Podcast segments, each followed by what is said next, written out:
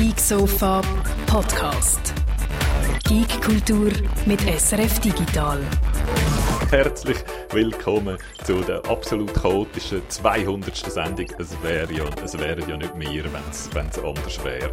Ähm, wir haben noch da alles umgestellt für die 200. Sendung, alles anders als wo ich äh, weg bin. Ich freue mich, äh, wieder zurück zu sein auf dem äh, Geeksofa. Heute ist natürlich die ganze Rasselbande da. Die Martina ist da. Hallo, ich freue mich sehr. 200 Sendungen, oh mein Gott. Und unser Hologramm, der Jürg. Hallo, ich dachte zum 200. könnte mir so eine Catchphrase zulegen. Ich weiß noch nicht welche. Vielleicht, hey, yo, people. Oder, äh, bitte nicht die. Hey, hey was geht? Ja, hey, was geht, ist es wahrscheinlich. Wenn jemand Bitte eine nicht. Idee soll schreiben. Hey, was geht?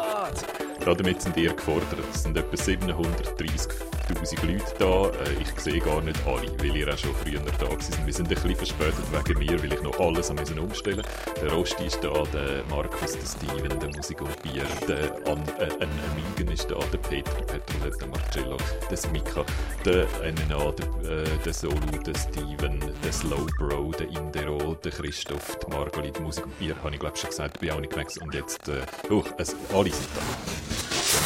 Das freut mich sehr. Ähm, herzlich willkommen in der 200. Sendung. Hätten wir nicht, äh, doch, haben wir eigentlich gehofft, dass wir 200 Sendungen machen, oder? Wäre jetzt äh, unübertrieben demütig, wenn wir sagen, das hätten wir nicht gedacht, dass wir 200 Sendungen machen. Wir machen ja regelmäßig Zeug und darum wissen wir auch, dass sich das dann einfach zusammenleppert mit der Zeit und man äh, 200 Sendungen macht. Zuerst ähm, tun wir so ein bisschen zurückschauen, oder? Findet ihr auch eine gute Idee, Kolleginnen und Kollegen? Das muss man machen bei 200, das ist ganz klar. Ich kann-? Gell? ich kann da, während wir am Schwätzen sind, im Hintergrund schon mal so ein bisschen einen Rückblick laufen lassen. Ähm, ihr seht den jetzt, wir können schwätzen. Was ist so euch, euch geblieben? Wir haben ja x-mal das Sofa gewechselt. He? Im Moment sind wir gar nicht auf einem Sofa. Das ist der aktuelle Zustand. Das neue Geek-Sofa steht in unserem Büro im Leutschenbach. Es ist weiß und aus Leder. Und äh, das alte, das originale Geek-Sofa sehen wir jetzt im Hintergrund, so rot, 70er Jahre, aus dem Radiostudio irgendwo ausgraben. Welches ist euer Lieblingssofa bis jetzt? Meins ist das Rote, ehrlich gesagt. Obwohl es unbequem ist wie Sau. Aber es ist das Einzige, Ja. wo der Venti angelangt hat. Nein, das stimmt nicht. Foto, wie der Venti auch das Weisse schon angelangt hat. Uh. Aber es ist einfach, es ist einfach, wo wir herkommen, von dem fucking unbequemen roten Sofa. Und es wird für immer das originale Geek-Sofa bleiben. Ich vermisse schon auch das rote Bitz. Es hat so eine Sitzkuhle gehabt, das weiss ich noch. Wenn man draufgehockt ist, ist man so 10, 20 cm tiefer gewesen, als man hätte sollen. 50 Jahre Arschweiß ist in dem Sofa drin. So sämtliche Gäste, die irgendwie je im Radiostudio mal auftaucht sind, sind dort mal drauf gesessen. Wegen dem hängt es so durch, oder? Das Gewicht von dem. Richtige Leute. Der, ähm, da im Chat sagen sie, wir haben ein Tonproblem. Haben wir darum meine Catchphrase vielleicht nicht verstanden? Dann kann sie nochmal sagen, hey, was geht? Also, ich glaube, ihr zwei sind zu laut. Wir sind eigentlich, ihr ihr sind jetzt einfach mehr aufgeregt, als sie vorher gewesen sind. hä? Das ist das Adrenalin, das jetzt Gell. durch unsere Venen, Venen Wir haben eigentlich vorher alles getestet, ich habe noch schön geregelt und jetzt sind wir plötzlich zu laut. Der Sound knuspert. Ähm, und dann kommen da noch x verschiedene andere Tipps aus dem Chat. Ähm, das Mikrofon sage ich nicht richtig eingesteckt. Ist das mies, wo vielleicht auch knuspert, weil es Das Lustige ist, ich höre gerne nichts knuspern. Ich gar nicht, ich höre crisp and clear. gar keinen Ton mehr. So, jetzt bin ich wieder da. Ihr hört mich eben über ein anderes Mikrofon als der, als der Chat. Jetzt sagen sie, Martina ist ein bisschen leislich, dann machen wir die noch ein bisschen lauter. So, das ist wie, ihr seid so ja gewöhnt. So ist es im Geeksofa, dass wir immer live troubleshooten, während es läuft. Das ist vor allem, was sich bei mir geändert hat bei den Geek-Sofas. Wenn ich so zurückschaue auf die ersten Sofas, dort merke ich noch, wie ich so schnufe, weil ich nervös bin. Und jetzt bringt mir eigentlich hauptsächlich nur die ganzen technischen Probleme immer recht ins Schwitzen. Ansonsten Okay. freue ich mich immer drauf, bis es losgeht. Für mich ist es immer eine entspannte Angelegenheit, weil ich weiss, ich kann alle technischen Probleme euch in die Schuhe schieben. Ich habe noch nie irgendetwas Technisches gemacht bei dem Sofa. Also, an mir liegt es nicht. Das Hologramm ist ja selber, selber technisch genug, oder? Es kann nicht auch noch Technik machen. Wenn ich Das etwas doch möchte so, anlängen, wenn- würde alles. sorry, die Männertaktik Nummer eins. So, ich weiß nicht, wie es geht, du musst machen. Ich mach's, ich mach's nicht. Das ist die Hologramm-Taktik Nummer eins, Martina. Ah. Ich kann es sowieso nicht in die Hänge nehmen, was soll ich machen? Das stimmt. Ähm, sonst noch etwas, was euch äh, einfällt aus, den, aus diesen letzten 200 Sendungen? Ja, ich erinnere mich vor allem an mega viele tolle Gäste. Das vermisse ich in letzter Zeit so ein bisschen. Also auch jetzt mit dem Wechsel aufs ins Homeoffice sind wir nur so ähm, nach außen orientiert, sondern mehr so nach innen. Also wir sind meistens wir auf dem Sofa, haben zwar auch schon den einen oder anderen Gast im Homeoffice gehabt, aber ja, die Gäste vermisse ich ein bisschen. Und vor allem auch die eben kennenzulernen. Es ist nämlich auch irgendwie doof, einen Gast auf dem Homeoffice-Sofa haben. Den, den lernt man gerne nicht so kennen, wie wir das früher einmal gemacht haben verschiedene Podcasts, die ich höre, wo sie so Gäste haben. Dort hat einer, der, der WTF-Podcast, der sagt, im Moment sei es für ihn einfacher, äh, grosse Gäste zu organisieren, weil die lieber ähm, per Chat sich schnell einschalten, per Videochat, äh, als dass sie zu ihm in seine Garage kommen, äh, irgendwo am Rand von Los Angeles. Also er hat im Moment so Topstars, wie jetzt gerade zum Beispiel äh, die Nicole Kidman oder so, die früher nie auf das Sofa gekommen wäre, oder? Und jetzt schnell so ein bisschen Filmpromo kommt machen. Ähm, das ja, ist schon bei anderen, bei uns... Ich habe bei anderen Podcasts gehört und das liegt auch daran, dass die Leute jetzt viel Zeit haben. Die haben nämlich nichts zu drehen oder so wegen Corona und sind auch noch so verfügbar. Also vielleicht können wir auch noch etwas schnappen. Das kommt auch dazu. Der grösste Star, den wir über, äh, über Homeoffice kennen, war der Luca gewesen, oder? Der berühmte Schweizer Einsportler. So, sonst aber habe ich da auch einen Einspieler, äh, hat Martina einen Einspieler vorbereitet für uns. Da sieht man die 5. der ersten Legion, einen Roboter, den wir besucht haben, die Angry Noobs haben wir gehabt. Uh, und jetzt geht es zu schnell. Der Franz Eidenwenz, der über Suchtfragen nachdenkt. Wo, beim 100. Sofa sind ganz viele von euren Fans gekommen. Unser ehemaliger Afrika-Korrespondent haben wir mal dort gehabt. Äh, Ciel Noir natürlich. Die, und äh, diverse, diverse andere. Auch äh, verschiedene von euch aus der Community sind schon auf dem Sofa zu Gast gewesen. Ähm, ja, klar, Gäste, das fehlt. Ähm, was fehlt euch sonst noch so? Oder ja, nein, eigentlich, das ist vor allem, mir fehlt natürlich euch, euch ihr fehlt mir, mal wieder euch anzulangen. das habe ich jetzt gedacht. Okay. Das Anlangen ich jetzt nicht unbedingt so gesehen, vielleicht, aber... Das machen wir, machen wir die ganze Zeit sonst, oder? Vor Corona haben wir uns die ganze Zeit angelangt im Büro. Guido Tachi Berger wieder. Genau, das kommen so all die Vorwürfe oh im SRF bezüglich. Wir sind eigentlich in unserer Redaktion entstanden. oh Gott. Äh, gut, ja, ich habe mich selber in mein Fettnäpfchen gesetzt und da ich jetzt noch ein bisschen drin ähm, für euch. Ähm, ja, was natürlich auch total, ähm, was wir vor dem letzten komischen Jahr noch gemacht haben, ist, wir sind rausgegangen und haben ab und zu mal von Messen gesendet. Ähm, an der Zürich Game Show sind wir ein paar Mal gewesen. Wir sind an der Fantasy Basel gewesen und haben jeweils Spezial-Geek-Sofas von dort gemacht. Dort habe ich es cool gefunden, wenn man so mit Entwicklern zusammen etwas machen kann. Das haben wir am Ludicious, haben wir das auch mehrmals gemacht, am Game Z Festival dort in Zürich. Dort habe ich so Indie-Showcases gemacht. Äh, an der Zürich Game Show haben wir, äh, haben wir mal einen, einen Schweizer Game Showcase gemacht. Und so im Schnelltakt, so Viertelstunde, ein Game mit jemandem, der das entwickelt hat, schnell das Spiel anspielen, ein bisschen darüber schwätzen mache mach ich auch gerne. Es sind auch Streams, die nicht so gross laufen, weil man meistens so Indie-Games nehmen, wo die Leute halt einfach ein bisschen weniger interessieren als die grossen AAA-Games. Aber zum Machen ist es super. Mm das ist natürlich schon auch immer einfach ein mega Highlight gewesen, die Messen, oder? De, all euch zu sehen und mit euch mal zu reden und ähm, das ist diesbezüglich schon ein sehr trauriges Jahr gewesen. Ja, und vor allem euch alle mal können anzulängen. Das ist schon ganz toll gewesen. genau. genau.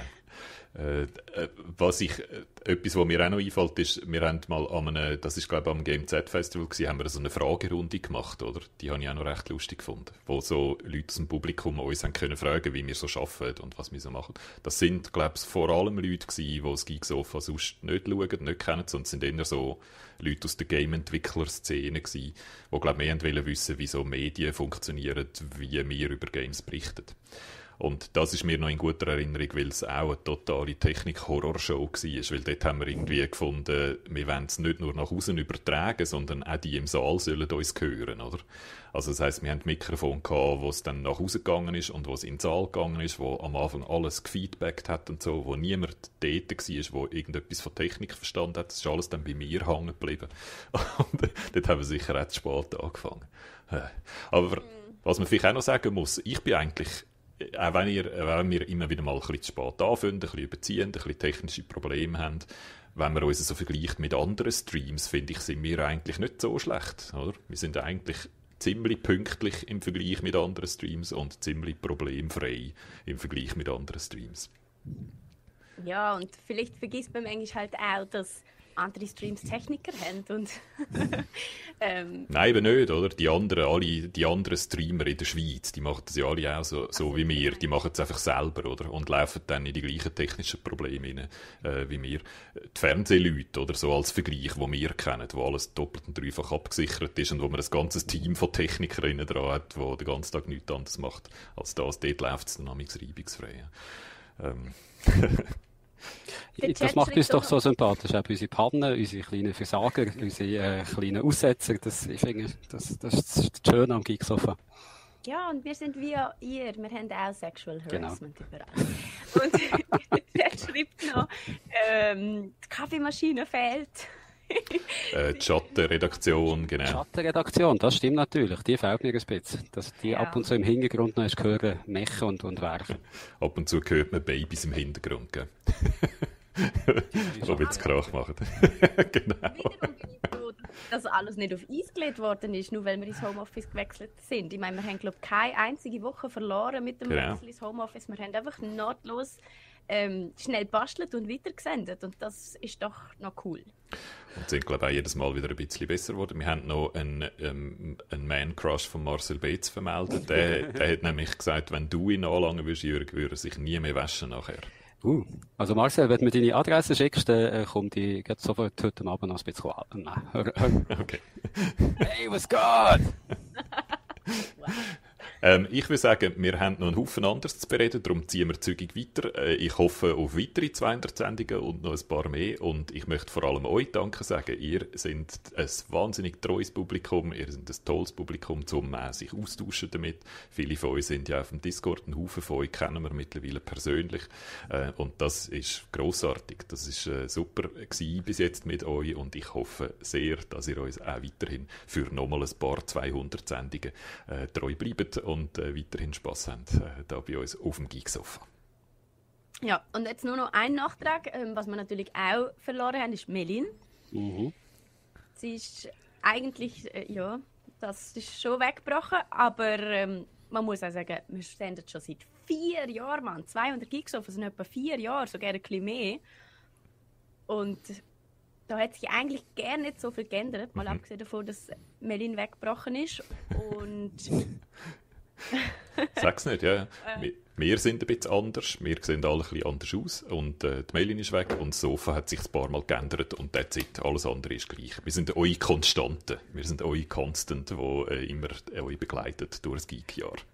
Es gibt, noch zwei Hoff es gibt noch zwei Hoffnungen im Chat, die ich schnell muss zerstören muss. Der M. Netti hofft auf einen Cameo-Auftritt von der Melin, die wird heute leider nicht kommen. Und äh, der An Amigian äh, er hofft, dass ich vielleicht noch einen Song vortrage und, oh da, nein, nein, nein, sicher nicht. Aber ich habe eine Catchphrase. Okay, ich gehe schon mal. Wie geht der schon wieder? Ich das, neue, das neue Jahr bei mir weniger Songs, mehr Catchphrases. Hey, was geht? Oh Sehr Gott. Schön. Ich muss da mit der Maus wieder langsam auf den Mute-Knopf. Anlässlich zu unserem 200. Sofa haben wir auch noch etwas vorbereitet für euch, nämlich wir haben ein Geeksofa-Quiz gemacht und oh, da gibt es sogar Preise zu gewinnen. Das müsste jetzt äh, äh, am Start sein. Äh, sowohl im Discord habe ich äh, das, den Link äh, anpinnt und postet äh, im Geeksofa-Channel und da unten in der YouTube-Beschreibung müsste der eigentlich auch schon verlinkt sein.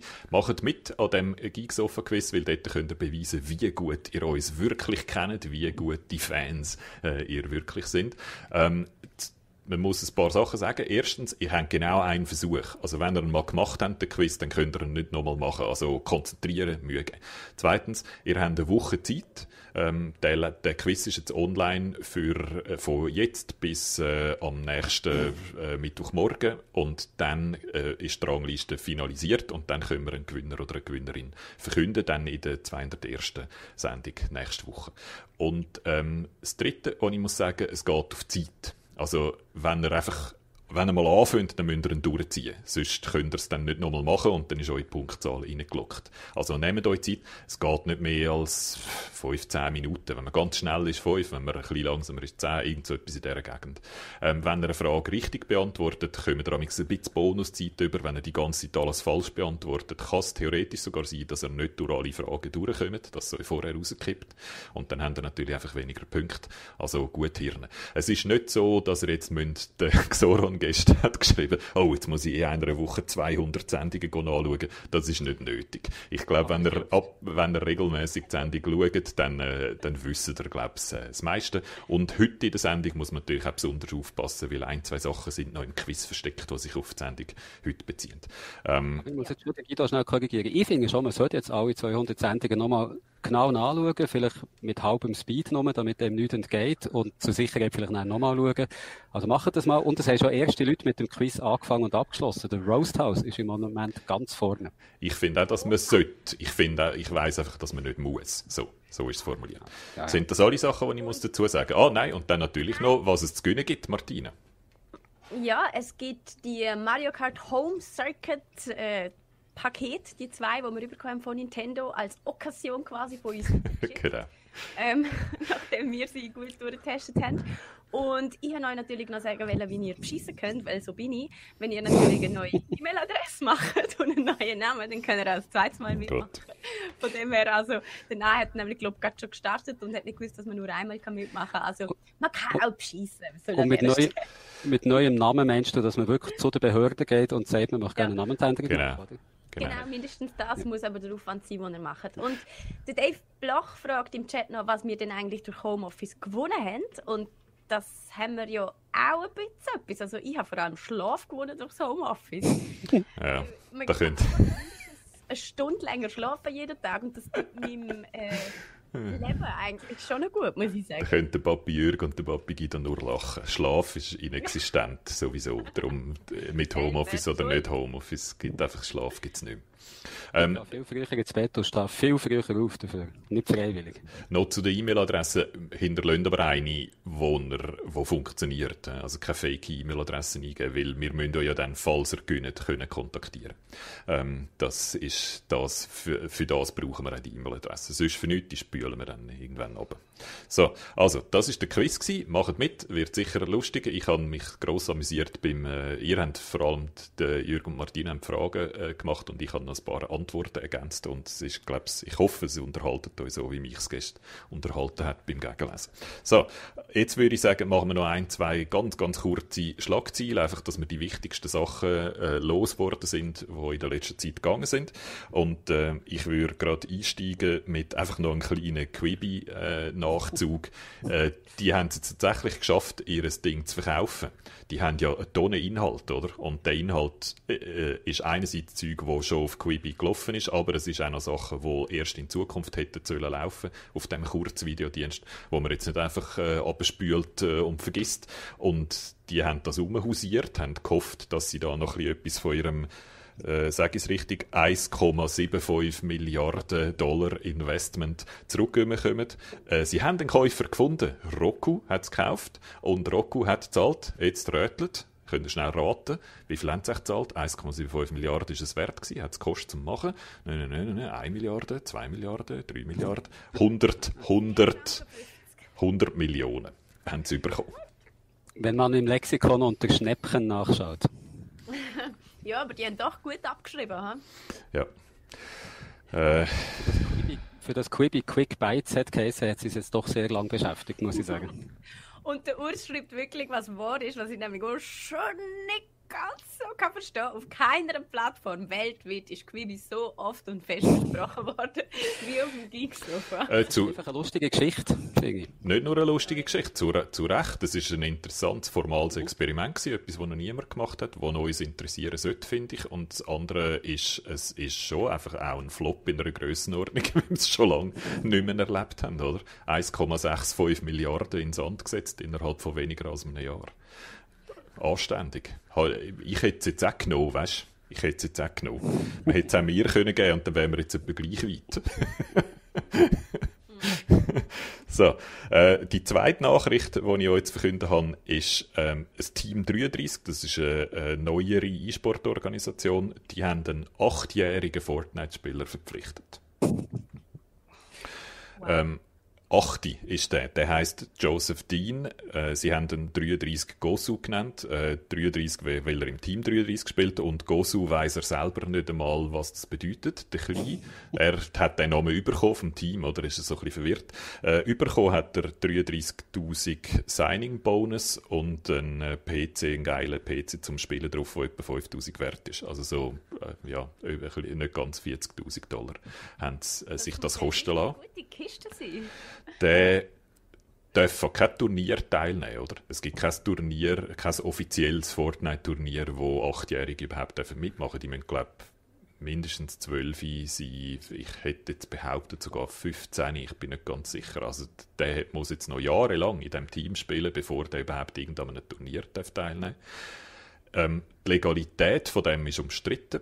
Das Team selber sagt, das dürfen wir, weil das ist kein Arbeitsvertrag wenn das ein Arbeitsvertrag wäre, dann kommt man so in Kinderarbeitsgefilde Probleme rein, oder? Also, dass man eh nicht darf. Äh, der, der muss nichts machen. Sie haben dann einfach gesagt, und sie haben dann, wenn er parat ist, um an Turnier teilzunehmen, haben sie wie ein, ein Vorkaufsrecht sozusagen. Sie dürfen ihn dann verpflichten oder, er, äh, oder sie dürfen sich auch dagegen entscheiden, mit ihm äh, weiterzumachen, wenn er dann tatsächlich an Turnier darf gehen. Das ist das, was ihnen jetzt fast 40'000 Dollar wert war. Also der muss recht gut sein, der Kleine. Und sonst darf er einfach mitmachen, wenn er will. Oder? Die Mutter sagt, der muss immer zuerst 50 machen und nachher darf er da Zeugs machen und so. Also sie versuchen das alles so ein bisschen zu kontrollieren. controleren. Ich muss sagen, ich finde das ganz eine schlimme äh, Entwicklung, weil als Beispiel im Fußball gibt es das ja auch schon länger und dort hat man das explizit verboten. Oder? Dort hat man gesagt, die, ab einem gewissen Alter, unter dem Alter, dürfen wir nicht mehr anfangen, Talent verpflichten.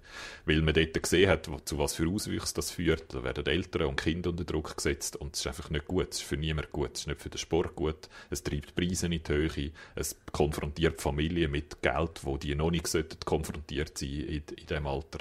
Und man hat dann sich entschlossen, entschlossen, dem einen Riegel zu schieben und hat das verboten von der FIFA her. Oder? Und wenn die FIFA mal etwas verbietet, dann muss, kann man sich vorstellen, dass das nicht etwas wirklich Gutes war. und da sehen wir, finde ich, auch ein Problem vom E-Sport. Die internationale Organisation, die Fortnite kontrolliert, die gibt es nicht, oder? Das ist einfach der Hersteller von Fortnite, das ist Epic. Also wenn das jemand verbieten könnte, dann Epic, aber Epic kann nicht irgendeinem E-Sport-Team irgendwas verbieten. Oder? Also es gibt wie die internationalen Strukturen gar nicht, wo so etwas könnten wirkungsvoll verhindern und darum passiert da jetzt einfach Wildwuchs. Also da bin ich sehr sicher, dass das nicht das erste Mal ist, wo man das hört, wo jemand, der ausinnig jung ist, für ausinniges Geld schon zu irgendwelchem Zeugs verpflichtet wird. Mhm. Der Chat beschäftigt vor allem die Frage, ob denn Fortnite wenn denn der kleine Bub so alt ist, nämlich irgendwie fünf, fünf Jahre, überhaupt noch eine Sache. Ja, ja absolut. Ähm, das ist ja auch eine völlig berechtigte Frage, oder? Das ist schon ein bisschen eine komische Strategie.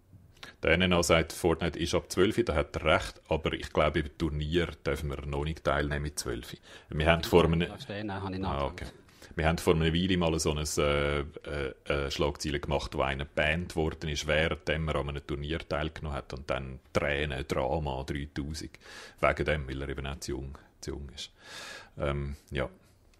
Also, äh, ja, ob, ob Fortnite in fünf Jahren noch ein Thema ist, sehen wir dann. Wer, ja. so, und dann haben wir noch zwei ganz kurze Schlagzeilen. Die eine ist, dass Bethesda und Lucasfilm an einem Indiana Jones Game arbeiten. Da halte ich jetzt mal, halte ich jetzt mal noch nicht die Luft an. ich habe sie da, weil ich so grosser Indiana Jones Fan bin und frage mich, ob sie einfach bei Naughty Dog jetzt anfragen, ob sie einen Uncharted Files überschicken und dann irgendwie ins Gesicht setzen und genau. Indiana Jones. Genau. Ja. Das ist so ein Circle, was sich schließt, oder? Zuerst Indie-Film, dann Tomb Raider, dann, äh, dann äh, Last of Us, äh, nicht Last of Us, äh, Uncharted, was sich alle auf Indiana Jones beziehen. Und jetzt kommt das Indiana Jones Game, wo natürlich sich muss auf Tomb Raider und auf Uncharted beziehen. Und am Schluss explodiert einfach alles. Und ja, also ich wäre sehr überrascht, wenn das gut wird. Ich habe übrigens noch schnell die Google Trends angeschaut, äh, was die Suchanfrage für Fortnite angeht, und die hat sich seit dem April 2018 mehr als halbiert. Also der Trend zeigt nicht unbedingt gegen für Fortnite, okay. wenn wir jetzt da vor acht Jahren reden. Oder fünf. Und das fünf. ist Homeoffice.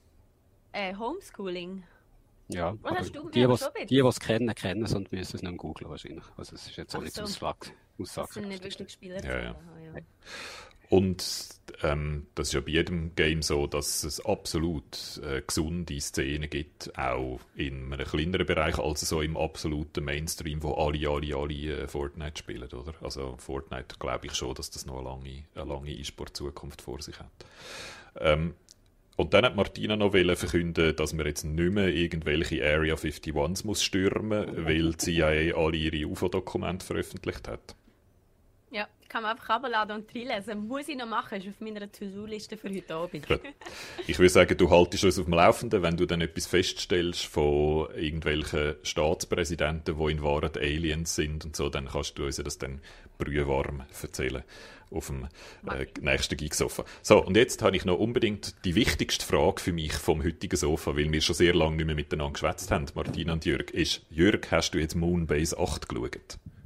Ich habe die erste Folge geschaut und habe so wenig gelacht, dass ich seitdem nicht mehr geschaut habe. Und alle Leute, die mitmachen, habe ich gern. Alle, die hinten dran stecken, habe ich auch gern. Und ich frage mich, ob ich vielleicht dem doch noch mal eine Chance geben Ich finde, du solltest, weil ich, mir hat das wahnsinnig gut gefallen.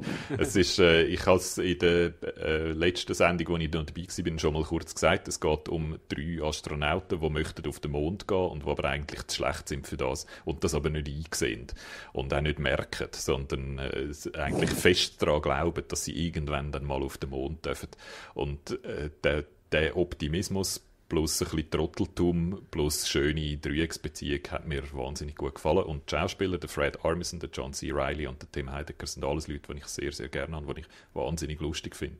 Die auch geschrieben haben, also die nicht nur spielen, sondern auch geschrieben haben. Und darum das hat mir die sehr gut gefallen, die Serie. Ist, ist für mich auch in der Top vom, vom letzten Jahr. Aber Jonathan Kreisel, oder wie man den Namen ausspricht, hat auch viel geschrieben und, glaube ich, auch Regie geführt. Und der war ja bei Tim und Derek dabei gewesen, bei Portlandia und so. Also, es sind eigentlich nur ja. Leute, die, die Sachen gemacht haben, die ich sehr gerne habe. Darum, ich werde schon nochmal reinschauen. Es ist so eine Tim und Eric Portlandia SNL Supergroup eigentlich. Und äh, hat mir gefallen. Ich gebe dem nochmal eine Chance, Jürgen. Ich kann mir das irgendwie nicht richtig vorstellen, dass dir das dann wirklich nicht gefällt bis am Schluss. Aber hast du nicht gefunden, die erste Folge ist so ein bisschen, ist jetzt nicht ein Schenkelklopfer nach Schenkelklopfer? So. Ich mag mich nicht mehr so im Detail erinnern. Ich habe das recht schnell so am Stück mehr oder weniger durchgepinscht und Hans, äh, es ist ja ganz kurz, es ist nicht lange, es sind glaube ich Halbstunden und nur irgendwie sechs Folgen oder so. Also hast du hast sehr schnell oben runtergeschaut. Yep. Und darum geht bei mir alles so ein bisschen ineinander rein. Aber es kommen dann so in, ja, es passiert in jeder Folge wieder irgendetwas Interessantes. Ich finde, es geht auch zügig vorwärts, es, tut, es trödelt nicht umeinander. Und das ist vielleicht in der ersten Folge äh, ist es noch ein bisschen langsam, vielleicht ist auch das, was dich abgeschreckt hat. Jetzt haben wir ja drei Weltraumserien, Moonbase 8 und äh, die eine vom Space Force. Und Space Force noch. Welches ist jetzt, was war die Reihenfolge bei dir? Ähm. Uh, wahnsinnig schwierig zum Vergleichen, finde ich. Space Force und Moonbase 8 sind ein bisschen ähnlich, weil bei beiden geht es um Leute, die ins All möchten und so ein bisschen nicht fähig sind dazu, oder? Und da finde ich Moonbase 8 viel besser, klar. Ja. Und die andere, wo äh, Avenue 5 heisst, die finde ich, das ist mehr so ein Ensemble-Cast und Shenanigans. Dort finde ich, ist der Grundton so ein bisschen anders. Dort ist eigentlich auch wurscht, wo das stattfindet. Ob das jetzt im Raumschiff oder ja. auf einem Kreuzschiff oder so stattfindet, spielt nicht so eine Rolle. Darum habe ich, äh, finde ich die noch schwierig zum Vergleichen. Ähm, würde aber, glaube ich, wirklich Moonbase 8 vielleicht sogar auch noch vorne tun. Ich habe die so säcker prägnanter gefunden als die anderen. Wird ihm sicher nochmal eine Chance geben. Und dann ruft da Steven Seitz noch Cobra Kai die Runde. Über Cobra Kai reden wir heute noch nicht, weil da bin ich noch nicht wahnsinnig weit über die dritte Staffel und äh, ich habe mal grob geplant, dass wir da vielleicht nächste oder übernächste Woche dann drüber schwätzen. Noch etwas, was ich wollte abchecken mit dir, Jürg. Wir machen da jetzt so ein bisschen, Jürg und ich tauschen uns schnell aus, ja. Martina, es tut mir leid. Wer was geschaut hat. Truth Seekers, hast du das geschaut oder nicht? Oh, ich bin ja, ich habe noch nicht einmal den Namen gehört bis jetzt. Truth Seekers ist eine Amazon-Serie, wo der Nick Frost äh, die Hauptrolle spielt und er spielt so einen ähm, 5G oder 6G sogar, nennen sie es Techniker, einen Mobilfunkantennentechniker, der paranormale Phänomene untersucht und äh, als, als, als Hobby. Und äh, um das geht es in dieser Serie. Oh, wow. Und du bist jetzt gerade am Schauen, äh, created from Nick Frost und Simon Pegg und ähm, genau. James Serafinovic, der ja auch noch cool ist. Klingt auch gut. Ist recht unterhaltsam. Die würde jetzt, das ist so eine, wo wenn man gerne so ein bisschen paranormale Comedy hat und wenn man den Nick Frost gerne hat, wo man ja aus Shaun, äh, Shaun of the Dead und so kennt, dann finde ich, kann man es schauen. Es, ist nicht ein, es muss man nicht zwingend schauen, finde ich. Aber es ist so wholesome, wholesome gru britische Grusel-Comedy. so. Und schön, schön gefilmt, lustig, ähm, lustige Nebendarsteller, hat mir sehr gut gefallen. Ähm, dann hast du ein Doku geschaut, Jörg, wo ich noch nie davon gehört habe. Uh, How to with John Wilson. Ähm, ich habe ja letztes Jahr noch das äh, Geeksofa 199a mit dem Luca Bruno vom Virus zusammen gemacht, wo wir die besten Serien und Filme vom Jahr haben besprochen und als ich an diesem Abend bin heimgekommen, habe ich gemerkt, dass ich erst an diesem Abend die für mich beste Serie vom letzten Jahr habe gesehen. Das ist eben How To with John Wilson. Das ist eine HBO-Sendung, hat, glaube ich, sechs Folgen, also auch kurz, äh, halbstündig. Und äh, er hat jetzt mal ein anderes Thema, wo er so sagt, wo sagen, wie dass man es machen kann. Also Smalltalk ist eines, oder eines geht es um, um Baugerüst, eines geht es darum, wie du dein Gedächtnis kannst verbessern, eines geht es darum, wie du dein, äh, deine Möbel mit äh, Plastik kannst einfassen, eines geht es darum, wie du beim Zahlen kannst den, den Check aufsplitten und eines um, wie du das perfekte Risotto machst. Und das mhm. sind alles so Ausgangspunkte für unglaubliche äh, so Exkursionen in, in die Condition humaine, würde ich mal sagen. Es wird einfach sehr, sehr abstru äh, abstrus. Er, er, er macht so, der hat wahnsinnig viel gefilmt, der John Wilson. Der hat ein riesen Videoarchiv wahrscheinlich und wenn er erzählt, dann ist eigentlich ist so ein Stream of Consciousness ein bisschen von ihm, wie er erzählt und alles ist immer bebildert mit dem passenden Bild dazu. Also es hat schon Leute gegeben, die sagen, das ist so wie so ein japanischer Koan ein bisschen, so, so Sinnbilder und, und Zettungszeug und es macht einfach wahnsinnig Spaß zum Schauen und jetzt kommt es, Guido, wieso das dir auch sollte gefallen der äh, Mann dahinter, der Executive Producer, wo, es mit dem John Wilson zusammen gemacht ist, der Nathan Fielder. Oh. Oh. Wo, wo wir ja super finden. Und Nathan for You.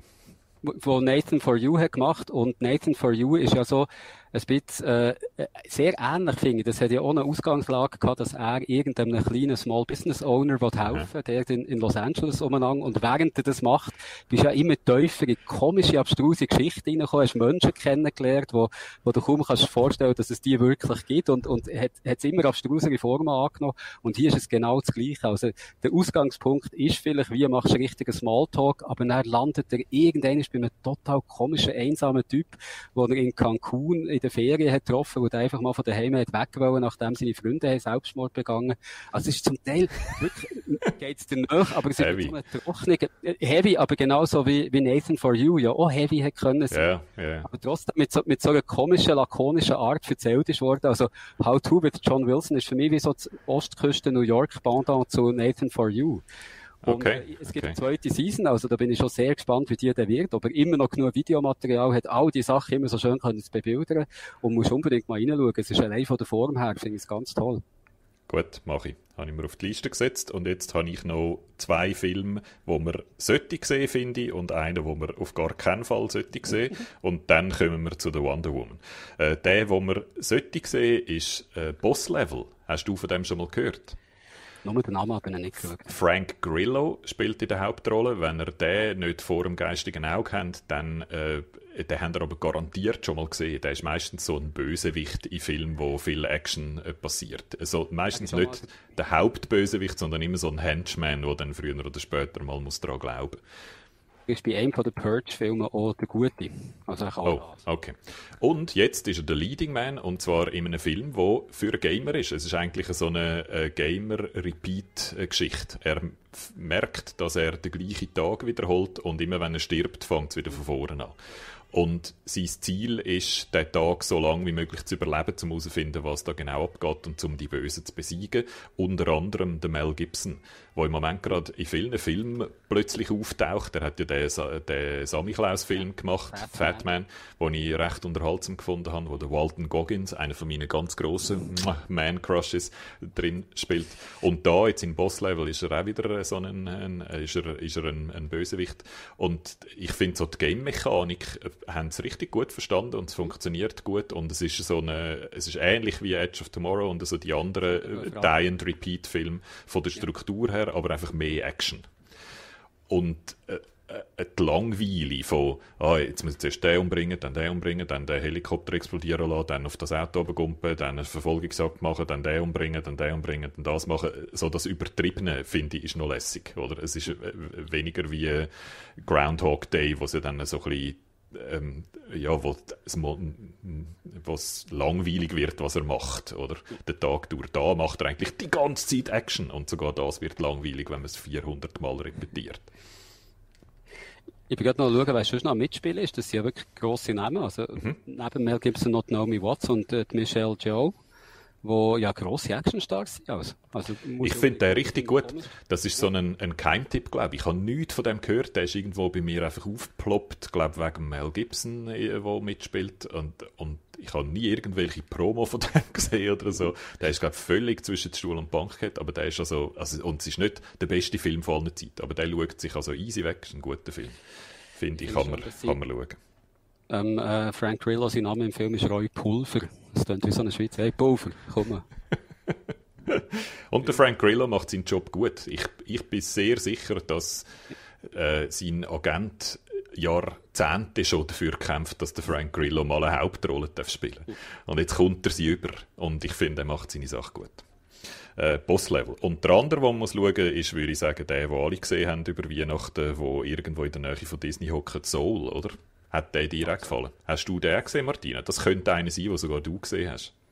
Oh yes, ich habe gestern Abend äh, geschaut, ich bin noch nicht ganz fertig, muss ich dazu sagen. Aber äh, ja, ich habe auch geschaut. Ich habe eine Frage in die Runde, wenn ihr den gesehen habt. Ich habe ja, den, der hat mein Herz berührt, habe ein paar Tränen verdrückt, habe es schön gefunden, habe einen wahnsinnig deep empfunden während dem Schauen. Und jetzt kommt meine Frage an euch. Ist der wirklich deep oder tut er nur so deep und es kommt dann beim Schauen aufgrund von der Emotionen her deep vor, aber wenn man dann ein bisschen drüber nachdenkt, ist er eigentlich recht banal. Also das Internet teilt deine Unsicherheit, habe ich mal gesehen, als ich ein bisschen gegoogelt habe, was so geschrieben wird darüber. Es gibt Leute, die sagen, der tut nur Deep. Das ist eigentlich relativ, äh, relativ banal. Und wenn man darüber nachdenkt, ja, also, wa- was erwartet bei einem, wobei, das muss man so sagen, er ist nicht ein Kind, er ist der wenigst kindere Kinderfilm, den Pixar je hat gemacht. Ich habe zusammen mit meiner neunjährigen Tochter geschaut und viel ist bei ihr vorbeigegangen. Ja. Also es hat ja viele Referenzen etc. Also das mal zum sagen, es ist eigentlich kein Kinderfilm, von dem her hättest du können erwarten, dass er vielleicht ein bisschen tiefer geht als sonst. Besonders deep ist er wahrscheinlich nicht, aber gerade so das richtige Level finde ich, dass er eben eben noch mal berühren dafür. Eigentlich, Also, ja. Das wäre vor allem meine Frage. gewesen. Ich habe das Gefühl, das ist ein Kinderfilm. Und wie ist das eigentlich mit anderen Pixar-Filmen? Weil jedes Mal, wenn ich einen Kinderfilm schaue, sei es zur Zeit Lion King oder Ariel oder Aladdin oder was auch immer, habe ich das Gefühl, das würde ich meinem Kind nicht zeigen. Das, wenn denn, also eben, das letzte Mal, wo ich ähm, Lion King 2 zum Beispiel, habe ich für meine Nichte einen Clean Cut gemacht, weil ich gefunden habe, der ist viel zu brutal, das ist nichts für Kinder. Was läuft eigentlich mit der Welt und wieso ist es genau gleich? Ich hätte also schon am Anfang gedacht, ich meine, das Erste, was dort passiert, das ist, denke ich, kein Spoiler, ist, er stirbt und du denkst einfach so, das ist ein Kinderfilm, no way, das würde ich meinem Kind einfach nicht wollen zeigen. Das ist übrigens total ein Spoiler. Ich habe das nicht gewusst. Ich bin geschockt gewesen, wo das passiert ist. Hure passiert relativ schnell immerhin. Ja, aber ich habe ihn so schnell ins Herz geschlossen und dann Ja. gedacht, what? Bin, aber es steht in jeder Promo drin und ich glaube im Trailer sieht man es sogar und so. Also es ist, es, es, ist, es ist wirklich, faktisch ist kein Spoiler, aber für mich wäre es jetzt einer gewesen, ich habe das nicht gewusst und es ist crazy gewesen. Aber nachher habe ich mich dann ein bisschen erholt. Aber ich bin dort schon traurig gewesen und bin dann eigentlich auf deren emotionalen Achterbahn gerast bis zum Schluss es ist einer den wenigen Pixar-Filmen, wo ich äh, finde, es spielt eigentlich gar kein Kind richtig mit. Sonst haben die ja meistens eine Kinderfigur, wo, wo sich Kinder identifizieren damit, also sei es Coco mhm. oder, oder Finding Niveau oder sonst irgendwo spielt das Kind eine zentrale Rolle. Und hier hast du eigentlich den, den mittelalterlichen Jazzmusiker im, im mhm. Mittelpunkt, wo natürlich für Kinder, glaube viel schwieriger ist, da reinzukommen.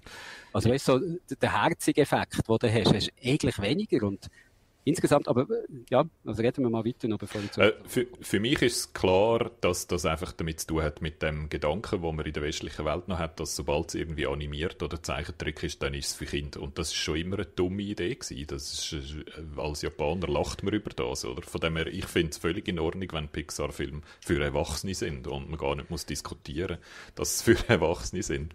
Ist doch okay. Vielleicht muss man nicht vielleicht muss man nicht sagen, Pixar-Film sind nur für Kinder, aber der Pixar-Weihnachtsfilm ist schon eigentlich so der Familienfilm. Und das ist ja mhm. der von diesem Jahr, oder? Also sonst hast, hast du Moana, Vajana gehabt, das ist so irgendetwas, was gekommen ist. Und das ist es einfach der. Und da finde ich es noch gewagt, äh, mhm. das so zu machen ich weiß nicht, äh, Marcel schreibt ja, solange es eingeordnet ist, ist ja nicht, äh, ist brutal nicht schlimm und jedes Märli ist ja eigentlich mhm. einiges brutaler als die meisten Disney-Filme. Äh, das schlägt für mich genau in die gleichen Kerben. Also, oh Märli, ich weiß nicht, bin ich da so ab der Spur oder so äh, anders, aber ich würde auch im Kind kein Märchen vorlesen Mal sicher nicht Hänsel und Gretel oder all die anderen Brutalen. Im Gegenteil, im Gegenteil. Also, Gibt es nicht schöne, bunte, also, nein, nein, nein, das, was, das will ich nicht. Die Kinder wollen Action. Die Bestrafung von der Bösen. Die kriegen weg, dass der Böse wirklich etwas Gemeins gemacht hat, wirklich schlimm dran und am Schluss, das sie gern. Und es gibt ein Buch für das, das heißt Killing Monsters, habe ich schon vor 15 Jahren mindestens äh, in der Gegend gelesen, wo das total auf den Punkt bringt, wo sagt, das ist genau um das geht Oder du musst, Kinder sollen schon mal einer virtuellen Gefahr ausgesetzt sein. Oder so lernst du mit einer Gefahr umgehen, so lernst du mit deiner eigenen Angst umzugehen, so lernst äh, es, es ist ja immer, in einem Disney-Film kommt es immer gut raus, oder? Sogar wenn mal jemand fast stirbt, merkt man dann, oh, jetzt wacht es wieder auf und so. Also es ist immer nur so ein kurzer Moment, wo es wirklich abgeht emotional und wo dann Kind vielleicht sogar mal brüllen oder so und dann löst sich aber dann auf und dann ist das auch eine wahnsinnige Euphorie, also eine gute Emotion, die du dann kannst haben. Und das, was der Jürg sagt, oder, ein Monster töten, das ist ein gutes Gefühl, oder? Das ist ein Gefühl von Stärke, das ist ein Gefühl von, ich kann ein Problem können lösen oder eine Schwierigkeit können überstehen. Das, glaube ich, ist ganz wichtig für Kinder. Also ich finde, Kind vor dem ganz bewahren wäre völlig, völlig, völlig falsch. Aber natürlich, es muss äh, in Stückchen, oder? Man kann ja mit dem Splatterfilm einsteigen, oder? Aber ich finde, so ein bisschen Gefahr und ein bisschen auch wirklich Tod und Verderben und so, das, ich finde, das gehört dazu, ab, ab schon, natürlich noch nicht ab zwei, aber schon so ab einem jungen Alter. Hm. Auf die andere Seite muss ich ja sagen, ich habe als Kind jeden einzelnen Disney-Film geschaut. Und zwar nicht einmal, sondern etwa eine Million Mal am Stück und hintereinander und immer wieder. Und ich habe überhaupt keinen Schaden davon gedreht. Und wenn ich so zurückdenke, mag ich mich auch gerne so daran erinnern, dass die alle so brutal sind. Das fällt mir jetzt erst als Erwachsene mhm. wieder auf, dass das überhaupt so ist. Und umso schräger finde ich es irgendwie. Das ist eben immer der, der erwachsene Blick, den man, man nicht verwechseln mit dem Kinderblick. Oder wir sehen es mit anderen Augen wie Kind um, um auf Soul zurückzukommen, es ist ja so, jetzt hat die offizielle DMT-Phase von Pixar angefangen quasi. Es ist ja ein einziger Trip nach das, das Leben, das reinkommt nach dem Tod oder das, Jenseits. Wie habt ihr das gefunden, wie das dargestellt ist? Wie habt ihr äh, die Ästhetik gefunden von dem Jenseits und von dem Bevorsitz? ich habe die Stimme schön gefunden und die komischen Quantenfiguren mit ihren komischen Linien ist, ist elegant gewesen. Es war eine schöne visuelle Lösung gewesen. Ähm, mir ist es so ein bisschen zu klein und zu als zu religiös gewesen, so. Aber das ist mehr, das ist mehr das Writing als, als das Visuelle vom Visuellen her ist es mir manchmal so ein bisschen Candy Color mäßig von der Farbe her. Zum Teil auch, es gibt ja so eine Szene sehr früh, da verraten wir jetzt auch nicht, wo er quasi so auf das auf, de, auf, auf das weiße Licht zugeht, wo, mhm. wo man in den Sterbedingen hat. Das hat mich sehr schön gedacht, irgendwie, wie es der ist, aber inzwischen das, die Dimensionen irgendwie runtergefallen. Das hat viele schöne Ideen gehabt. Von mir aus hätte sie noch weiter können gehen mit dem Ganzen. Aber die 2D-Figuren, die dann auch quasi in die richtige Welt überkommen, das ist sehr toll gelöst gewesen. Und, und ganz allgemein, also wie nach New York, wie, wie, wie die richtige Welt die Details und wie, es aussieht zum Teil, das, das, das Shading und alles, das, das sieht fantastisch aus. Also wenn man überlegt, wie weit das Trickfilm sich ist, ist es schon immer wieder überraschend, wie, wie das aussehen kann. Sehr gute Haare, möchte ich noch technisch mhm. bemerken. Sehr gute Haare und vor allem schwarze Haare, oder? Ja. Sehr gute Krusel.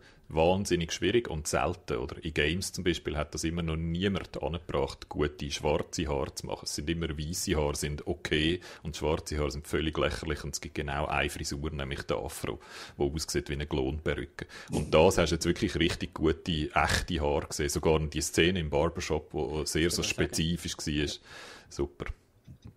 Es ist, das Einzige, was mir, und das ist jetzt nicht einmal Kritik, äh, es ist mehr oder weniger Inside Out 2. Also, es sind ja die gleichen Leute dahinter und es, es ist ein bisschen von der Story her, finde ich, hat sehr grosse Parallelen zu Inside Out. Ist mein Lieblings-Pixar-Film bis jetzt, darum beklagt mich sicher nicht.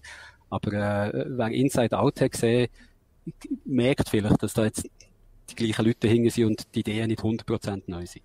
Mich hat es viel mehr berührt als Inside Out. Mich hat Inside Out ähm, ein bisschen kalt gelassen, weil die verschiedenen Gefühle im Kopf rein alles so ein bisschen wie eigene Figuren sind und es dann schwierig ist, das noch als eine Figur wahrzunehmen. Oder? Und das ist mhm. da viel konsequenter mhm. gewesen, weil du einfach dem einen Jazzmusiker und seinem Lebenstraum mhm. äh, verfolgen kannst. Ich habe sehr mit ihm mitgefühlt. Und ich kann vielleicht noch sagen, die Geschichte mit dem Deep auflösen für mich, ich glaube, das ist ein Film, wo eine gute Vorlage ist.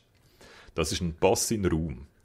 Und wenn du dann einfach dort stehst und wartest, was jetzt passiert mit dem Pass, dann findest du ihn vielleicht ein bisschen banal. Aber wenn du dann selber noch deinen Fuß anhebst und noch etwas machst mit dem Pass und noch ein bisschen nachstudierst darüber, mit Leuten darüber schwätzt, dann wird es richtig spannend und deep. Das ist bei mir passiert. Und ich glaube, es hat vielleicht auch ein bisschen mit dem zu tun, die unterschiedliche Wahrnehmung. Wenn man sehr so passiv einfach entgegennimmt, dann geht er vielleicht nicht so tief wie eine Philosophievorlesung. Aber wenn man noch etwas damit macht, dann schon. Und das ist für mich eigentlich ideal. So soll ein Film sein. Ich habe die Filme am liebsten, wo man nachher noch darüber plaudern kann. Was mir ein grosses Manko hat, denke dass es nicht wenigstens eine Post-Credit-Szene hat gegeben, wo du siehst, was mit äh, 22 passiert ist, der eine, oder 22, wie es auf Deutsch geheißen, wo ich so müssen schauen. Da hätte ich einfach gerne noch schnell gesehen, was da ist daraus, aus dieser Seele. Hm. Ähm, oh, ja. jetzt, jetzt, haben wir länger über Joe geredet, als ich, äh, über Soul geredet, als ich gedacht habe. Hast du noch etwas zu ergänzen, Martina? Nein, aber was du am Anfang gesagt hast und jetzt zum Schluss wieder, finde ich eigentlich, also das ist ja genau der Punkt, oder? Er darf nicht allzu deep sein, weil es ist ja doch irgendwo auch noch ein Kinderfilm und das ist ja auch so ein bisschen die Stärke von all diesen Pixar-Filmen, dass sie sowohl für Kinder eben darum so Candy, Zuckerwatte packt sind und irgendwie herzig sind, dass sie so eine kleine Moral haben und sie haben auch wieder x Referenzen reingepackt, wo man sicher nur als Erwachsener kann verstehen, wenn überhaupt und wo eben, wie du genau siehst, einem weiterdenken lässt. Und darum finde ich eigentlich, so wie die bis jetzt gesehen haben, mir fehlt noch der Schluss, ein wirklich sehr schöner Film. Nicht gut habe ich New Mutants gefunden. Da bist du, glaube ich, nicht der Einzige. Leck, du mir ist der Kacke gewesen. So langweilig. Das wäre eigentlich ja ein, wie ein Reboot von der X-Men Franchise denkt, oder? Das sollen eigentlich die neuen Figuren sein, die dann nachher irgendwie die X-Men äh, weiter darauf aufbaut und so. Und es ist so ein Kammerspiel. Wir sind eigentlich in einem Irrenhaus, wo die alle sind und wo es missbraucht wird und alle sind hässig und traurig. Und keine von diesen Figuren ist irgendwie interessant. Es ist einfach, du denkst die ganze Zeit, ähm, ich will kein, kein, nicht einen zweiten Film schauen mit einem von diesen Figuren. die sind so langweilig. Einfach langweilig und alles einfach so dicht. Du fragst dich die ganze Zeit, haben sie das irgendwie nur an einem Schauplatz gedreht, weil sie nicht anders haben können? Haben die irgendwie so unter Corona-Bedingungen produzieren? Wäre der mal ganz anders gedacht gewesen, der Film?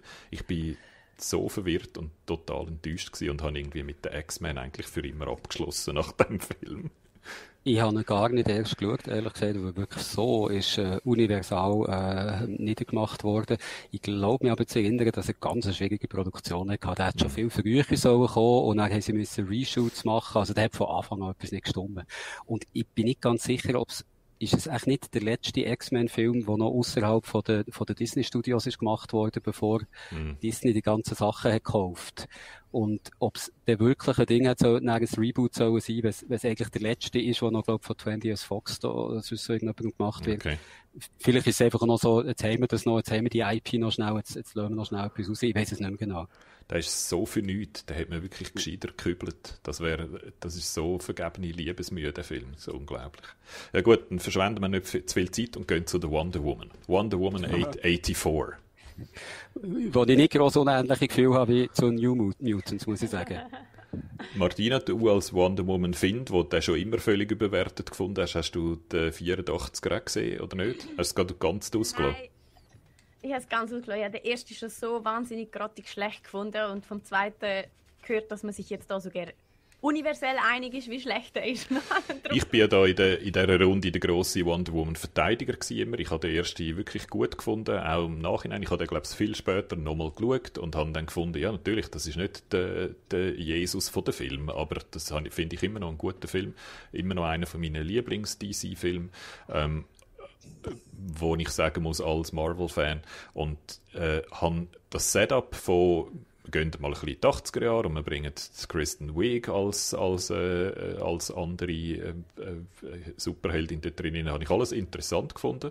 Und dann ist der einfach die erste Halbstunde und die letzte Halbstunde sind komplett in der komplette Katastrophe. Der Schluss finde ich ganz einfach der, der ist so unbefriedigend, dass ich gar nicht, gar nicht darüber reden will. Der ist wirklich irgendwie einfach es ist einfach nichts. Kann es ist einfach... spoilern? Ich meine, niemand will den Film jetzt noch schauen. Kann er einfach mal schnell sagen, um was für ein Dreck das mal geht? Äh, das ist noch schwierig zu sagen im Fall. Es geht, es geht um nichts so richtig. Es hat kaum Action-Szenen. Der Schluss ist ein langer CGI-Kampf zwischen Kristen Wiig, der nicht Kristen Wiig ist, sondern äh, ein CGI-Katz weil sie irgendein Ding noch hatte, äh, ein Bösewicht, der Cheetah heisst, glaube ich, oder so, was sie schnell haben reinbringen noch, wo absolut keinen Sinn macht, wieso das so ist. Und äh, der Pedro Pascal, der wirklich overacted vom Feinsten, wo ich das Beste habe gefunden am Film. Ja, der Pe das muss man sagen. Gesagt, dass er böse ist. Der Pedro Pascal hat, also es gibt keinen schlimmeren Deus Ex Machina Film als der. Deus Ex Machina ist ja, wenn einfach etwas passiert, weil es jetzt passieren muss, dass es weitergeht. Und es macht null Sinn, dass das jetzt passiert. Es kommt einfach aus dem Nichts. Und die zwei Darsteller, die zwei grossen Figuren neben der Wonder Woman, machen das beide. Beide entscheiden sich am Schluss in eine Richtung, die null Sinn macht. No. Aus, aus, ihrer Sicht macht es keinen Sinn. Sinn äh, noch mehr hat Sinn gemacht, weil genau. die eine für einen Weg vor anderen entschieden hat. Aber es ist völlig absurd. Also der Schluss ist einfach, es muss jetzt fertig sein und darum hören wir jetzt irgendwie auf und die Wonder Woman gönnt. Es ist einfach ein Kind, das entscheidet, dass das Figürli jetzt stärker ist als das Figürli und dann ist es fertig. Es macht aus den Figuren raus null Sinn. Das ist der Schluss. Der ist scheiße, den finden, glaube ich, alle schlecht. Was mich auch besonders gestört hat, ist die erste Halbstunde. Das ist die schlimmste 80er-Jahre-Parodie, die ich je gesehen habe. Aha, der, der, unmittelbare Anfang, das, was sie in Amerika die Lesbian Olympics nennen jetzt, wie hätte das gefallen? Das ist nämlich der Teil, den ich am besten gefunden habe. Halt, stopp! Äh, jetzt bin ich interessiert. Was sind Lesbian Olympics? Nein, es spielt, es spielt ja auf dieser Insel, wo, wo die Wonder Women oder was ist es? Amazonen, oder? Das sind Amazonen. Amazonen wohnen, genau, ja. wo die Amazonen wohnen und die haben so eine Art Wettkampf wo du mit Ross musst reiten und viele Bogen schießen und am Schluss noch einen Speer, so einen fallischen Speer werfen. Der ist grossartig und der ist für, Cos der ist für Cosplay Meitli gemacht, oder? Weil dort sehen wir die Wonder Woman als ein Meitli, wo sie das erste Mal an diesem Wettkampf mitnimmt und wo sie dort schon viel besser ist als alle anderen und weil sie aber noch ein Meitli ist, hat sie so Fairness und Sportsgeist noch nicht ganz verstanden und macht etwas, was dann zur Disqualifikation führt und da ist sie dann ganz hässig, obwohl sie eigentlich so gut wie gewonnen hat. Und dann wird das Konzept von, oh, die Wonder Woman ist mal hässig gewesen und die Wonder Woman hat mal unheldenhafte Gefühle gehabt. Das wird einfach GC abgespielt und wird nie mehr irgendwo erwähnt und hat null Einfluss auf die ganze Geschichte. Das Intro hättest du völlig können weglassen und der Film wäre nachher genau der gleiche Film ja, gewesen. Absolut. Also für nichts. Nein, ich meine... Ich kann mir vorstellen, dass sie das Intro gemacht haben, nachdem jemand gesagt hat, hey, die haben ja fast no Action-Szenen, dann bitte machen noch einen und dann haben sie das noch hergeknallt. Also. Vielleicht, ja. Aber so zum Schauen und zum dem Rennen nachfolgen und zum die schöne Frau in ihren schönen goldigen Kostüm anzuschauen, wie sie starke Sachen macht, ist wunderbar. Aber es ist einfach für nichts. Sie können ein Spin-off äh, sein, der für sich steht. Nein, was ich meine ist, nachher, dann sind sie in den 80er Jahren und dann muss der Film uns zeigen, wie die 80er Jahre gewesen sind. Und na, nachdem wir ja jetzt verschiedene Sachen gesehen haben, unter anderem Stranger Things et altra, wo so die 80er Jahre wieder ausgraben und wieder vornehmen, das ist wie wenn jemand selber gar nie die 80er Jahre erlebt hätte, sondern nur schlechte Parodien von 20 Jahren nach den 80er Jahren geschaut hat und dann alles auf Rechtsanschlag dreht. Ich meine, wie wenig in diesem Film hast du vergessen, dass der eigentlich in den 80er Jahren spielen sollte? Eh ständig. Also wirklich, wenn sie, ich, ich, die haben nichts daraus gemacht. Sie haben eine Szene, wo, wo der ah. Chris Pine verschiedene 80er-Jahre-Kleider anlegt. Das hätte eine Montage müssen sein, übrigens, zu irgendeinem 80er-Jahr-Song. Sie haben auch keinerlei 80er-Jahr-Songs drin, was total bizarr der, ist für einen Film mit diesem Budget. Also, sie geben sich no Mühe. Der Chris Pine ist mein einziger Lichtblick in dem ganzen Film. Ihn habe ich großartig gefunden und spezifisch die Kleidermontage. Die Hälfte von der hat man schon im Trailer gesehen. Hat man schon im Trailer gesehen. Das heißt, das ist für mich nicht mehr überraschend gewesen. Aber dort, und etwas, was man auch im Trailer sieht, wo er einen, einen Abfallkübel mit Kunst verwechselt. Stimmt. Dann, ja, die zwei lustigen Szenen. Wo er so, wo er so sein, sein Bauchtäschchen hat, oder? Und immer so Bauchtäschchen voraus durch die Gegend stolziert. Dort, äh, wo es zum Flüger geht, wo auch, ja, alle sich einig sind, dass es überhaupt keinen Sinn macht, dass in einem Museum ein volltankter vorbereiteten Kampfflüger rumsteht. Wo er dort reinkommt und gleichzeitig im Gesicht Überraschung schauspielert und unten comedymäßig sein Bauchtäschchen zumacht. Dort habe ich gefunden, der Chris Pine ist der grossartigste Schauspieler von allen Zeiten, weil er zwei Sachen, die eigentlich überhaupt nicht zusammenpassen, absolut sauber macht. Grossartig. Aber abgesehen von ihm, alles, was am Anfang, also eben in den ersten 20 Minuten oder so nach der Amazonenmontage zeigt, ist ja wirklich extrem, extrem, extrem 80er Jahre. Kleider sind übertrieben, Frisuren sind übertrieben, wie die Autos umeinander fahren, was die Leute machen, was die Bösewicht im Kaufhaus machen, ist alles 80er Jahre übertrieben. Und nachher vergessen sie das einfach. Nachher, äh, nachher haben sie wie ein Kostümbudget verpulvert gehabt und nachher sind alle Leute normal angezogen und verhalten sich normal. Es ist wie plötzlich fängt ein anderer Film an, wo die ganze Tonalität sich komplett ändert. Von 80er Jahren übertrieben Parodie zu so einem normalen DC-Heldenfilm. Also ein Film, der so, so, so schizophren ist, der selber nicht weiß, was er sein will und etwa viermal sich umentscheidet in dem ganzen Film. Und, und wo eine Jahreszahl im Titel hat, aber selber nur Geschichtsbewusstsein. Also es gibt ja so Aspekte äh. of Disbelief, aber dort fällt es schwer. Der Chris Pine ist ja ein, äh, ein Kampfpilot aus dem Ersten Weltkrieg, also irgendwie 19, was weiß ich, vielleicht 20 oder so, ist, ist, ist er in, in die Zeit gekommen, wo er zuerst mal eine U-Bahn sieht, in, der, in der Metro dort. Erschrickt der Wahnsinnig. Dabei hat es 1920 überall schon U-Bahnen gegeben. Ja, ja. Also. Gleichzeitig kann, gleichzeitig der Mann, der eben noch gerade äh, vor einer U-Bahn und vor einer Rolltreppe ist, erschrocken, hockt in einem hochmodernen Kampfjet und weiss genau, welche Knöpfe drücken. Der hat noch ein Flugzeug geflogen, das du irgendwie mit so Gummiseile hast gesteuert, aber trotzdem, ja. er schaut es einfach an, weiss, so, jetzt muss ich den Knopf, den Knopf und dann kann ich fliegen. Also, ist, das könnte ja lustig sein, aber sie spielen das, dann irgendwie ernst. Also wirklich totaler Quatsch. Und dann auch, die Gal also die Wonder Woman ist ja in den verliebt gewesen im Ersten Weltkrieg. Jetzt haben wir 1984. Das heisst, sie hat da gut 60 Jahre nicht gesehen, aber ist die 60 Jahre unglaublich in verliebt geblieben. In einen Mann, den sie genau eine Woche lang hat kennt. Mhm. Also, was ist das für ein Leben? Das ist absurd. Das Und, und Gal Gadot ist auch nicht eine gute Schauspielerin, muss man sagen. Sie hat genau einen Gesichtsausdruck für jede emotionale Regung, die es mhm. gibt. Und er sieht immer so ein bisschen aus, wie wenn sie sich wundert, was sie da jetzt gerade macht. Genau, genau. Leicht, leicht erstaunt, leicht angenervt. ja. Also die Kristen Wiig ist am besten äh, als, als Heldin und wäre uninteressant gewesen als Figur, bis sie dann sich einfach entscheidet, eine langweilige Figur zu werden und im Nichts versenken. Und ihre, ihres Katzenkostüm sieht schlechter aus als Cats. Alle, die über Cats gemotzt haben, müssen eigentlich genau gleich über ihr Katzenkostüm äh, lachen, wo etwa gleich scheiße aussieht. Ist das so der heilige Gral von CGI, gute Katzen-CGI zu machen? Ist das so schwierig? Jetzt kann ich sagen, es sieht aus, als wäre sie CGI-Wandschrank von Cats gegangen und hat das Kostüm rausgenommen. Es sieht eins zu eins, also wenn sie hat angefangen singen, hat es mich nicht erstaunt. Das, was, das, was für Cats schlecht war, haben sie dann für äh, Wonder Woman 84. Jetzt ist da... ich an dieser Stelle mal fragen, ob es neben Man Crushes bei euch eigentlich auch Woman Crushes gibt? Weil Gal Gadot ist eine der schönsten Frauen auf dieser Welt, wenn ihr mich fragt. Absolut. Ich Würde ich absolut auch sagen, aber sie ist nicht die beste Schauspielerin von der Welt. Ja. Das ist ganz ein anderes Thema.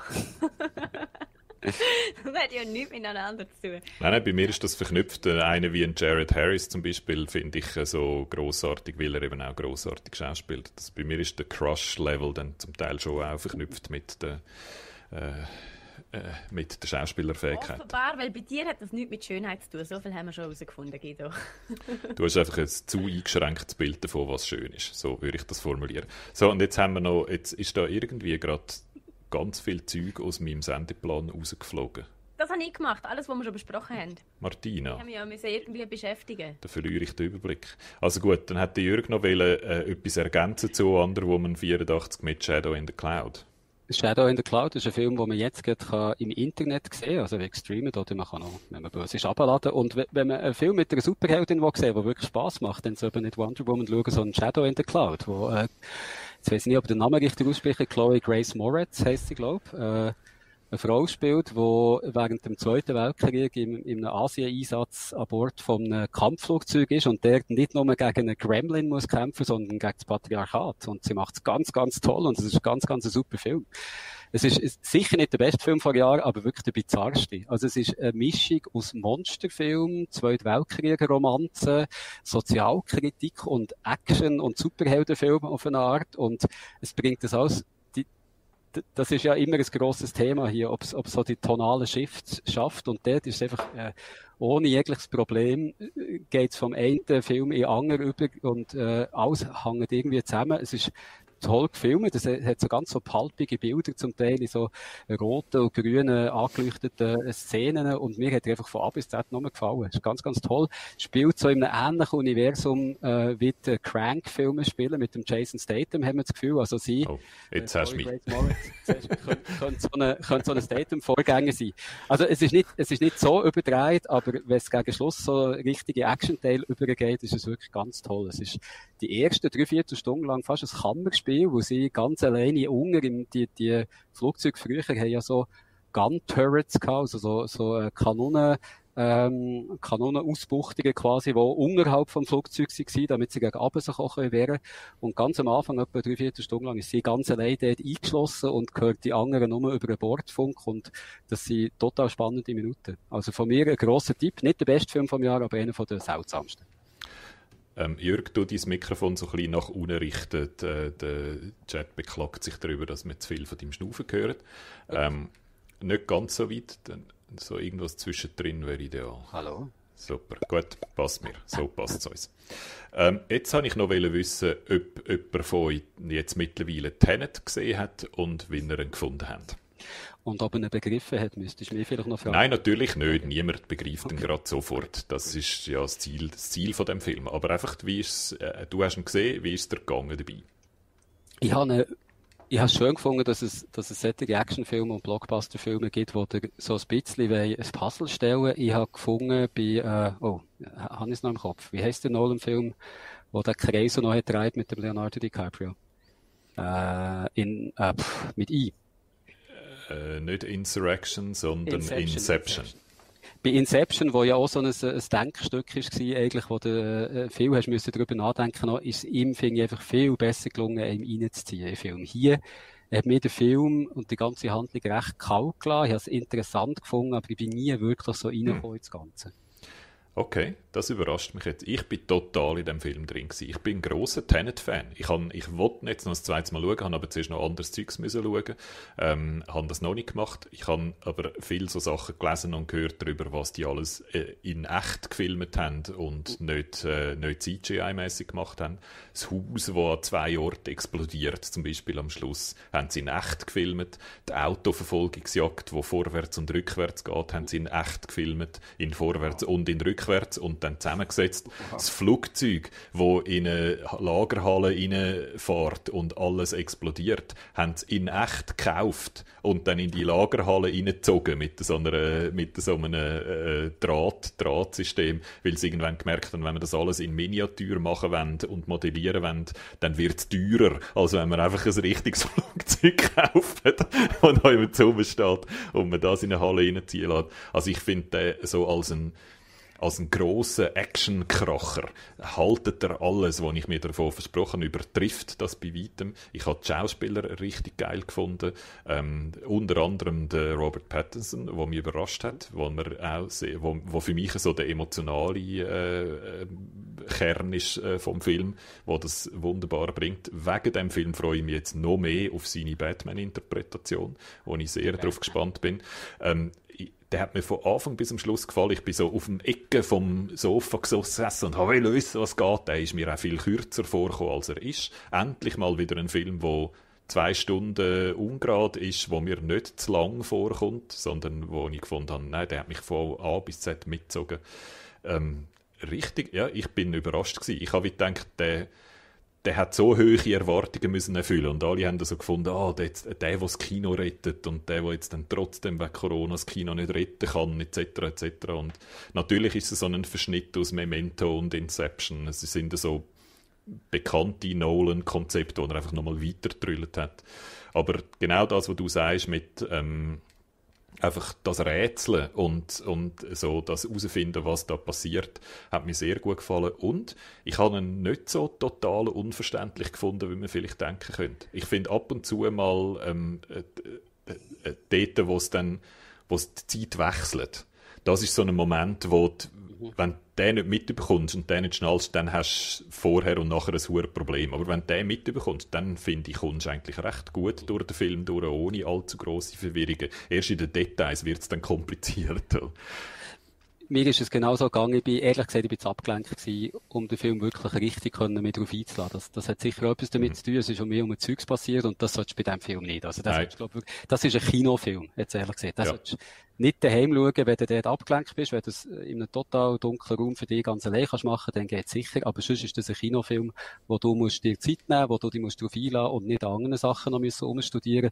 Weil sonst geht's dir genauso, wie der Guido jetzt gesagt hat, wie es mir ist gegangen, dass du den Moment verpasst, wo die Zeit wechselt und dann kommst du nicht, dann macht es keinen Sinn. Oder, äh, dann bist du einfach immer am Ding, probierst Catch-up zu spielen und, und noch draus zu kommen, was jetzt genau wieso passiert. Und dann ist das. Filmvergnügen, das hat sicher viel damit zu tun, dass ich nicht mehr reinkomme. Was ich aber eben auch finde, wo der Film dir sogar selber sagt. Am Anfang hat sie dort mal die Wissenschaftlerin, die unserem Haus Hauptschauspieler erklärt, was passiert, unserem Hauptdarsteller. Mhm. Und sie sagt mal, versuch es gar nicht erst zu verstehen, spür es mhm. einfach. Mhm. Und das ist eine direkte Aufforderung ans Publikum, dass man es auch mal kann schauen und erst einfach mal ein bisschen spüren und dann erst beim zweiten, dritten Mal schauen, dann wirklich verstehen, was passiert.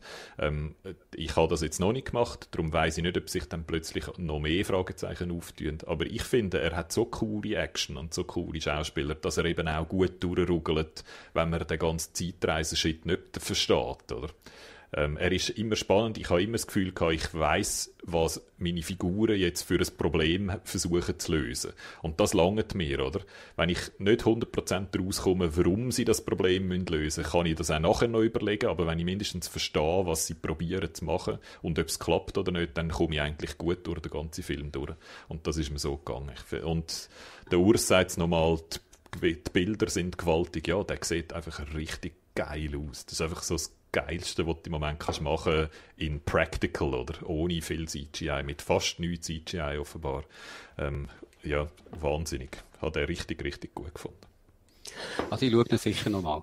Äh, Nolan hat mir bis jetzt immer alles sehr gut gefallen und ich finde es einfach schön, dass jemand auch noch wagt, solche Blockbuster zu drehen, wo äh, doch schwieriger sein als andere Filme, auch wenn vielleicht, wenn man am Schluss nicht nachdenkt, dass bisschen äh, die Soul-Problematik auch könnte sein, dass es dann doch nicht so tief ist, wie der Film vielleicht selber manchmal das Gefühl hat. Aber allein schon von der Action-Szene ist er großartig. Äh, dass der Film, dass der Film gibt, macht mich äh, so optimistisch, wie ich ja sonst immer bin. Und das ist die Begründung, warum ich mich so optimistisch bin. Immer wenn Leute sagen, Populärkultur ist doof und Pop ist alles scheiße und die Leute werden immer dümmer, dann kann man sagen, look Tenet da. So einen Film hättest du vor 20 Jahren unmöglich ich können machen, dann hätte jeder zum Studio ausgelacht, mit, wenn du mit so einem Konzept kommst. Das ist so kompliziert und so kopflastig, dass wirklich einfach, dass das überhaupt passiert, dass der Nolan so einen Film darf machen, finde ich ein Wunder, oder? Mhm. Und ein Beweis dafür eben, dass Populärkultur alles andere als dumm ist und dass die Leute gescheiter werden und nicht dümmer. Absolut. Jetzt möchte ich noch eure Meinung hören zum äh, Mandalorian-Finale. Ihr seht, liebes Publikum, wir tun so ein bisschen Sachen nachholen, weil wir jetzt eine Weile lang keine Geeksofas gemacht haben, weil wir lang untereinander das Dritte nicht mehr geschwätzt haben. Darum sind wir jetzt ein bisschen alt unterwegs, alles Sachen, die schon lange passiert sind. Aber ich kann noch hören, was meine zwei Gespusis vom Mandalorian-Finale denken. Ich glaube, der Vorteil, dass man später an sich, sorry Martina, der Vorteil, dass man später an sich ist ja, dass man jetzt auch nicht mehr spoilern kann. Also ich habe das Gefühl, wer es jetzt noch nicht gesehen hat, der wird es wahrscheinlich nicht sehen. Ich will sagen, ah. ich habe gerade erst mit Mandalorian angefangen, weil ihr okay. Dauernd davon redet. Ich Warte, ich tue schon mal... Ich bin gerade nicht sicher, ob meine Spoiler, mein Spoiler-Fahnen-Knopf funktioniert. Ich muss ihn testen. Ja, testet. Funktioniert. Gut, also. Ich wäre ready. ihr habt so oft betont, dass Mandalorian zurzeit das Beste ist, was man von Star Wars kann überkommen Und ich habe natürlich wollen, ähm, schauen, ob das wahr ist und muss also sagen, ich habe die ersten paar Folgen sehr genossen. Die sind wirklich zur Abwechslung. Ich habe Star Wars da oben gehabt und wirklich gefunden, ich glaube, ich will einfach nie mehr irgendetwas von Star Wars hören. Die haben es so übertrieben und alles so gemolken und so doof gemacht und auch die Spiele sind mir auf den Keks gegangen.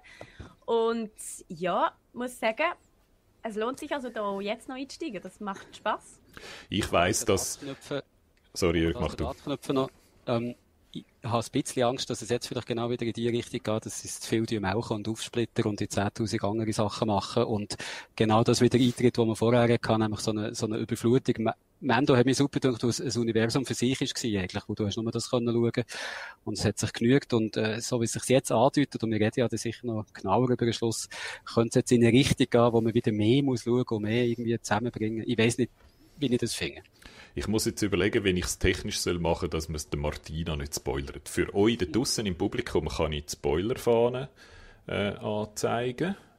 Ich gehe einfach. Und du nimmst einfach, Martina nimmt einfach schnell die Kopfhörer raus. Ja? Ist gut. Also, Martina nimmt die Kopfhörer raus, ich tue die Spoilerfahnen an. Also, wenn ihr den Schluss, Schluss, Schluss von der letzten Folge von der zweiten Staffel Mandalorian noch nicht gesehen habt, es kommt jetzt ein, ein Spoiler.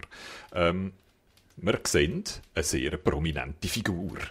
Es ist ja während, während der ganzen Folge warten wir darauf, wer übernimmt jetzt das Training vom Grogu. Er hat einmal, er hat einmal mit den Jedi's telefoniert ähm, und dort sollte jetzt irgendwie hoffentlich einer abnehmen und einer kommen, der ihm hilft zu trainieren. Es ist der Luke Skywalker. So, und jetzt kann man die Spoilerfahne wieder wegnehmen und jetzt kann Martina Kopfhörer wieder rein tun. Ich kann. Ich kann. Äh, Sorry, sag du, Guido. Nein, nein, mach du, mach du. Mir hat es einfach unglaublich gedacht, dass man es geschafft hat, so lange geheim zu halten, wer da am Schluss noch reinkommt. Also, da sind viele Leute involviert beim Drehen von so etwas. Hast du jemals im Voraus nur ein Gerücht gehört? Nein. Unglaublich, oder? Martina hat ihre Kopfhörer noch nicht drin. Sie wartet, glaube ich, irgendwie auf ein Zeichen von uns. Sie, dich sieht sie, Jörg. Du kannst ihr mal ein Zeichen machen, dass sie wieder zurück darf kommen. Ähm, Oder geschrieben sie Chat Ich bin richtig hässig gewesen. Ich habe laut ausgerufen und habe so eine Barrage von Fluchwörtern abgesondert, wo das passiert ist. mir hat, ich habe das so schlimm gefunden, dass mir fast die Folge verdor äh, fast die Serie verdorben hat.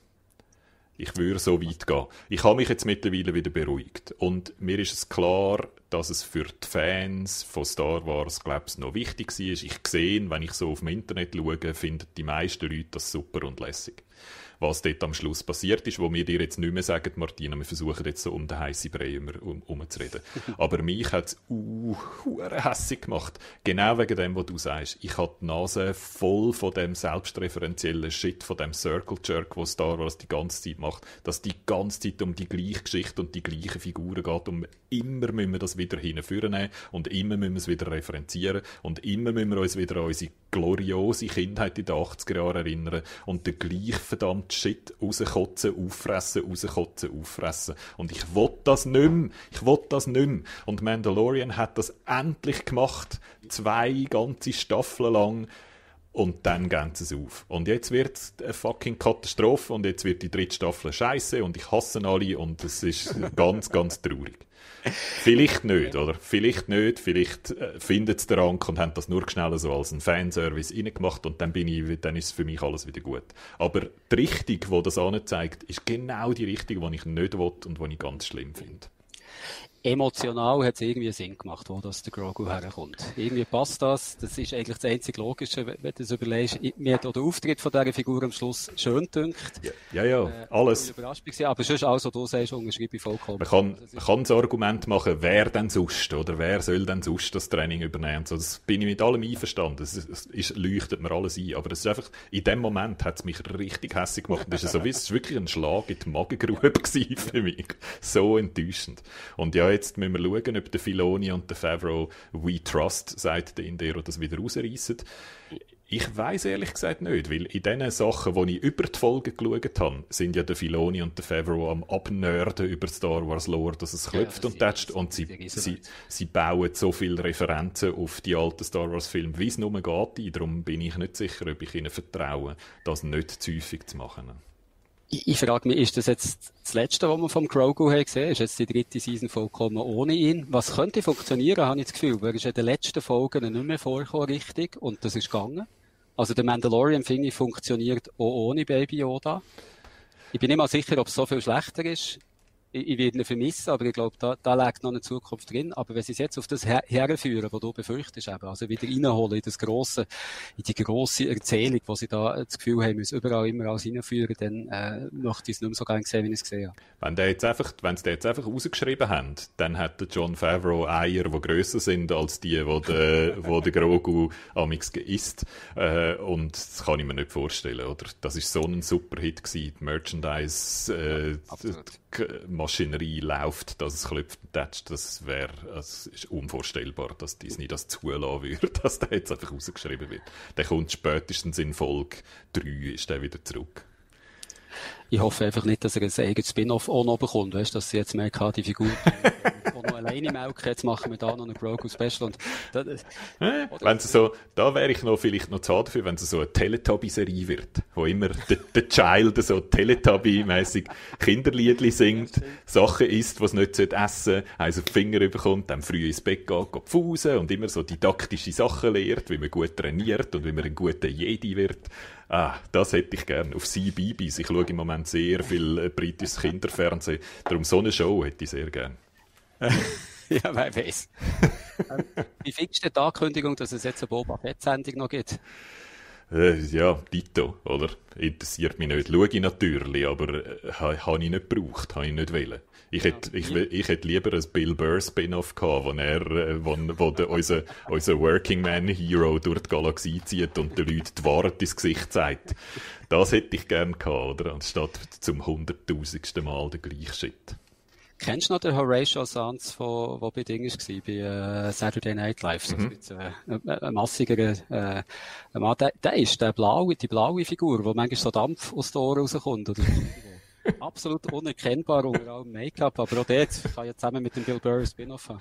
Ja, das fände ich cool. Der Bill Burr-Auftritt übrigens wund wunderbar. Hat, ja, hat mir sehr, sehr gut gefallen. Gibt es sonst noch etwas zu sagen zum Mandalorian? Es ist einfach die gamigste Serie eigentlich. Es ist wie, äh, du hast eine Quest, die du musst machen musst, du musst dort her, dann bekommst du dort einen neuen Clou, dann musst du dort her, dort etwas abholen, damit du wieder dort her kannst und dort öffnet sich etwas und am Schluss darfst du irgendetwas auf einen heiligen Stein aufsetzen und dann passiert etwas, dass der Endkampf kann beginnen. Also es ist gaming, kann es nicht sein. Du siehst eigentlich wirklich überall so die, die, die wie sagt man dem, die Questmarker, die, die gelben, die gelben genau, Punkte. Ganz genau. Und ich habe jemanden äh, gehört, wo in der ersten Folge kommt ja der Timothy Oliphant vor. Und irgendwo in einem Podcast habe ich gehört, dass sie ihn scherzhaft Timothy Onlyfans haben genannt und ich nenne ihn jetzt auch nochmal noch so. Oh, ziemlich gut. Hm. Timothy Onlyfans. Wäre jetzt vielleicht ein Grund, um äh, dort einen, einen, Account aufzumachen. Timothy Onlyfans würde ich also schauen. Ganz genau. auch einer von meinen Man-Crushes. Würde mal schauen, wie weit er würde gehen, wenn ich ihn, wenn ich ihn tippe. ich glaube, ein guter Schwimmer gewesen früher. Wahrscheinlich würde er uh. so Speedos, die Speedos. Ja, dann so die Speedos auf die Seite ziehen, aber nur, wenn du 200 Dollar Tokens spendest. Ganz genau. Timothy OnlyFans. Gut, okay.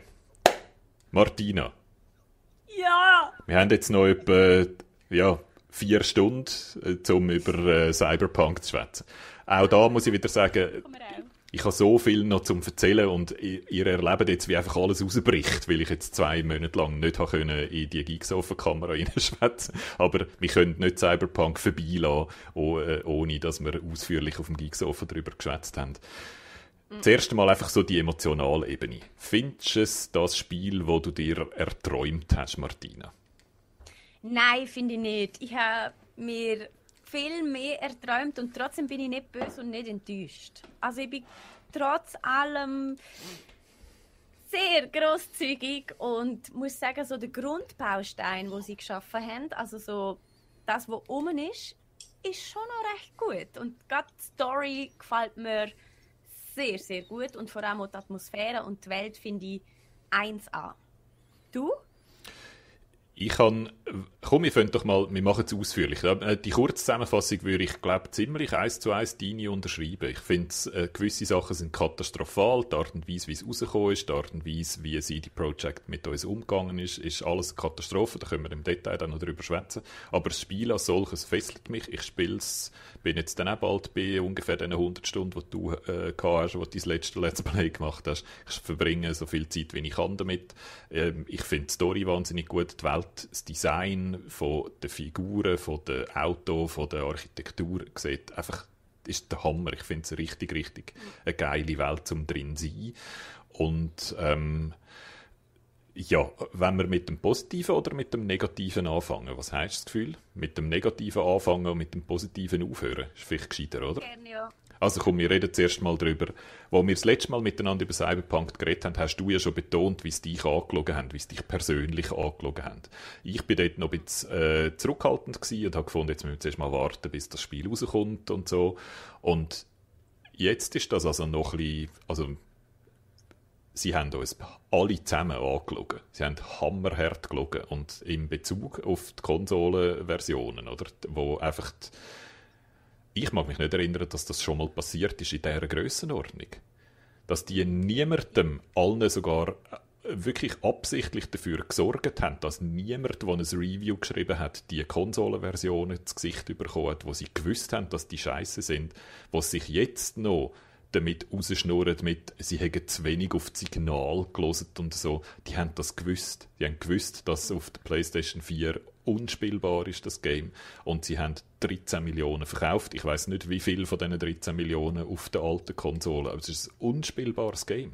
Und sie haben absichtlich dafür gesorgt, dass die Reviewer das nicht gesehen haben und nicht haben können ihre Reviews schreiben.